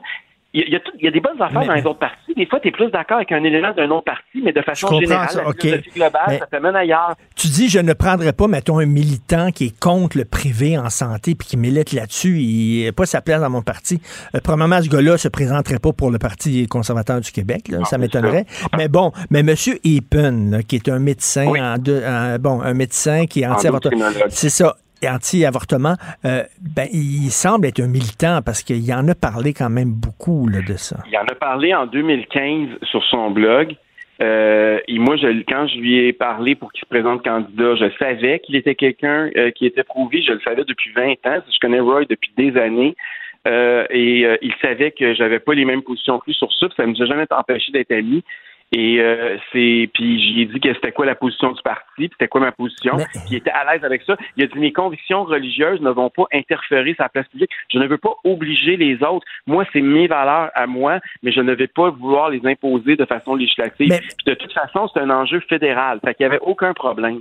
Mais t'es pas fou en même temps, euh, Éric. Là. Euh, tu, tu, tu sais, tu sais fort bien que tu te mets en danger en prenant un candidat comme ça parce que à chaque fois que tu vas faire une entrevue, tu vas maintenant devoir faire ta profession de foi pour le libre choix. Ben, je l'ai déjà fait. Fait moi, j'ai pas, ça me dérange pas de leur faire ad nauseam. À un moment donné, j'imagine qu'ils vont peiner. Mais, mais c'est, pour moi, c'est un principe fondamental. Je vais pas exclure des gens parce qu'ils ont des convictions religieuses. Je vais pas, ma grand-mère, elle aurait pu être membre du parti. Attends, attends, attends, une minute. Mettons, OK, mettons quelqu'un, là, attends une minute. Lui, il est catholique, M. Epen. Mais mettons quelqu'un veut se présenter dans ton parti, musulman, rigoriste, euh, qui, euh, le, le, euh, qui, qui a des positions, mettons, je sais pas, sur euh, on doit voiler les jeunes filles, par exemple. Les jeunes filles doivent porter le voile et tu, tu vas dire, ah, je respecte ses positions, puis je vais le prendre comme candidat. Je vais dire c'est quoi la position du parti, c'est quoi notre position commune. Puis s'il me dit qu'il est, d'accord, puis qu'il va garder ses opinions chez eux, puis dans sa mosquée, ben ça sera son problème. Je veux dire, j'ai pas, j'ai pas à juger. Il y en a combien d'ailleurs? Hier, regarde, François Legault m'a fait la morale. Là, j'ai mis il y a quelques minutes sur Twitter l'extrait d'une chronique de Mario Asselin, qui est aujourd'hui le député de la CAC dans la circonscription de Vanier ici à Québec. Et euh, M. Asselin parle du fait que Monseigneur Ouellet a le droit d'avoir des positions pro-vie, puis c'est important d'avoir des débats, puis faut arrêter de stigmatiser les gens qui pensent pas euh, que l'avortement, euh, c'est euh, qu'on devrait pas euh, avorter à, part- les, femmes. Je veux dire, comment, tu sais, là, qu'est-ce qu'il va faire aujourd'hui, M. Legault? Est-ce qu'il va expulser M. Asselin de son caucus? Tu sais, ça mène où cette, cette chasse aux sorcières-là, exactement, là? Et toi, et toi tu, tu- tu dis, en autant que ton candidat ou ta candidate fait une profession de foi vis-à-vis de toi, envers toi, en disant je vais respecter le programme du parti euh, et je ne militerai pas pour mes convictions religieuses à l'extérieur, pour toi, donc ça le, ça le dédouane en disant c'est correct. Ben oui, c'est correct. Là, je, je, je vais te donner un autre exemple. Il y a une candidature à l'investiture dans la circonscription de Darcy McGee. Le gars qui se présente le Parti libéral, il porte la kippa. Est-ce que tu penses que dans une conférence de presse, il va falloir lui demander qu'est-ce qu'il pense des gays puis qu'est-ce qu'il pense de, de l'avortement? Est-ce que est-ce que Dominique Anglade, elle a fait ça, puis pourquoi qu'elle l'a accepté, puis comment? Tu sais, je veux dire, c'est est-ce que est-ce qu'on est rendu là au Québec? Mais, mais, mais, mais dès que quelqu'un est catholique, on lui demande, et, et qu'il y a des convictions religieuses, là, on dit c'est épouvantable, c'est l'extrême droite, mais on, on ne, on ne porte pas ce jugement-là envers les autres croyants des autres religions. Mais pourquoi? On leur demande pas. Tu sais, il y a- y, des ministres euh, sikhs euh, au fédéral. Euh, Mais c'est oui, des gens qui sont, c'est des gens qui sont tellement religieux qui disent, moi, je me couperai pas les cheveux parce que mon Dieu va être fâché. C'est très, très religieux. Je serais curieux de savoir, moi, ce qu'ils pensent de l'avortement, ce qu'ils pensent de l'égalité homme-femme, ce qu'ils pensent. On leur demande pas. Non. Il y en a quatre. Il n'y en a jamais eu autant des ministres qui portent le turban à Ottawa, là, puis qui se promènent avec un, un, un couteau, là. Je- mais mais c'est pourquoi qu'on pourquoi c'est juste les catholiques qu'il faut qu'ils montent patte blanche sur ces enjeux-là? J'ai aucune espèce d'idée. Euh, c'est un deux poids deux mesures qui a plus de sens. Puis moi là, je pense pas que les- je pense que les gens aussi sont capables de faire la part des choses. Je suis pas sûr que tu sais hier ils ont voulu m'attaquer avec ça parce qu'il y avait un débat qui faisait rage aux États-Unis. Puis il faut que les, les Québécois ils sont pas caves là. On le sait que le, le débat au Québec ça n'a rien à voir avec le débat ce qui se passe aux États-Unis. On est dans deux univers totalement différents sur cet enjeu-là. Puis c'est pas parce que la cause de- de- américaine décide quoi que ce soit que ça va avoir quelque incidence que ce soit sur le droit des femmes au Québec. là. Et là, là, je reviens que tu es un drôle de, de chef. Toi, la liberté, c'est très important. Je parle pas liberté, je dis liberté. D'ailleurs, toi, tu es vacciné et tu acceptes Oui. que tu as des candidats non vaccinés. Donc, même si toi, tu juges que c'est la meilleure chose à faire, c'est la meilleure protection à avoir, c'est d'aller chercher mes vaccins, tu acceptes que d'autres personnes dans ton propre parti ne partagent pas tes, tes opinions, tes idées, tes convictions. Je respecte la liberté de choix du monde. Même chose avec le masque, Richard. Euh, moi, les gens, même après le 14 mai, là, s'il y a des gens qui continuent à porter le masque, là, je parle aux gens qui sont contre le masque. Il va falloir respecter celles et ceux qui vont faire le choix individuel de continuer à le porter. C'est un choix personnel. Mais à un moment donné, un parti, oui, je- mais un parti, ça peut pas partir dans tous sens, tous côtés. Un parti, à un moment donné, c'est comme une armée. On va là, voici, voici nos valeurs. That's what we stand for. Puis c'est ça. Là, tu peux pas laisser tes candidats à gauche et à droite, puis tout ça, pour avoir toutes sortes de critiques de conviction. C'est quel genre en de parti que ça fait, ça? Richard, on peut pas tout avoir du monde tout pareil. On n'est pas pareil. Je veux dire, on peut pas faire abstraction du fait qu'on est différent. C'est, toi puis moi, il y a des affaires sur lesquelles on est d'accord. Dans les derniers mois, il y a eu des, des questions où on était totalement en désaccord. Puis ça fait pas nous autres des cases. Le- les- les- c'est normal. On a une réalité, une sensibilité qui est différente. Les êtres humains sont par nature différents. On peut pas demander à tout le monde de rentrer dans le même moule. Il faut, je te, je te dis pas qu'il faut être en contradiction sur tout, mais il faut quand même permettre un minimum euh, de, de, de diversité à l'intérieur d'un parti politique. Là, c'est pas une secte cette affaire-là. Là. Et on Euh, parle, on parle beaucoup de diversité ces temps-ci, Euh, la diversité religieuse, célébrer la diversité ethnique, célébrer la diversité culturelle. Mais toi, tu dis les- la, la- la diversité d'opinion, elle est où là-dedans? Puis la liberté de conscience, puis tu sais, je veux dire, c'est assez important. Moi, c'est bien beau la diversité, mais la diversité, j'ai l'impression que les, les, les- ceux qui s'autoproclament les progressistes, les inclusifs, leur diversité, c'est une espèce de façade. Puis c'est juste pour bien paraître. Mais quand tu leur poses des questions sur le contenu, ah ben là, ça marche plus, il faut que tout le monde pense pareil. Il y a quelque chose de troublant là-dedans. La diversité, elle est belle parce qu'elle se manifeste au niveau de la façade de différentes couleurs, de différentes formes, mais il faut qu'aussi idéologiquement, on accepte qu'il y a des variantes à l'intérieur même d'un parti. Puis je pense pas que ça fait une- un parti incohérent, ça fait juste un parti plus représentatif du Québec. Il va falloir que tu acceptes aussi qu'il y a des gens qui disent Ah, ben le Parti conservateur, c'est un parti anti-avortement. Ah ben ça, ils peuvent m'étiqueter de tout. De toute façon, toutes les colibets, toutes les quali- en politique, si t'es pas capable de prendre des insultes, faut que tu faire d'autres choses dans la vie. Là. Je veux dire, c'est c'est- c'est- non, non, mais c'est vrai, Richard, là, je veux dire, tu sais, c'est, c'est pas. Si t'as pas la, la peau, euh, si trop, t'as la peau trop sensible, faut que tu fasses d'autres choses. là. Mais c'est pas. Tu peux pas baser tes opinions en fonction des attaques de tes adversaires. Éric, euh, élection en octobre, il va y avoir des débats. Est-ce que c'est c'est- c'est clair que tu vas avoir ta place au débat? Ben écoute, Radio-Canada, c'est clair parce que j'ai reçu l'invitation officielle. TVA, j'ai reçu l'invitation officielle aussi, mais il y a deux conditions. Euh, une qui ont rapport avec les députés à l'Assemblée nationale, puis l'autre, ils disent qu'il faut qu'on ait 10 dans les sondages. Fait que là, on est à 14-15 là, Fait que là, on est correct. Mais euh, je pense qu'il faut que ça tienne jusqu'au mois d'août. Fait que euh, continuez à dire aux sondeurs que vous votez pour le Parti conservateur jusqu'au mois d'août, on va être correct. En tout cas, ça va brasser en tabarnouche lors de ce débat-là. Sortez la bière et le popcorn. Merci beaucoup, Éric Duhem du Parti conservateur du Québec. Merci, salut. Merci, Richard. Bye. Salut, c'est tout le temps euh, que- qu'il me reste. C'est Benoît. J'ai même dépassé. Benoît va. Alors, c'est Benoît qui prend la relève. Il y a notre rencontre, bien sûr, euh, dans une demi-heure à 11 heures. Merci à Florence Lamoureux. Merci beaucoup à Charlie Marchand, à la régie, à la réalisation. On se reparle demain, 8 heures. Bonne journée. Cube Radio.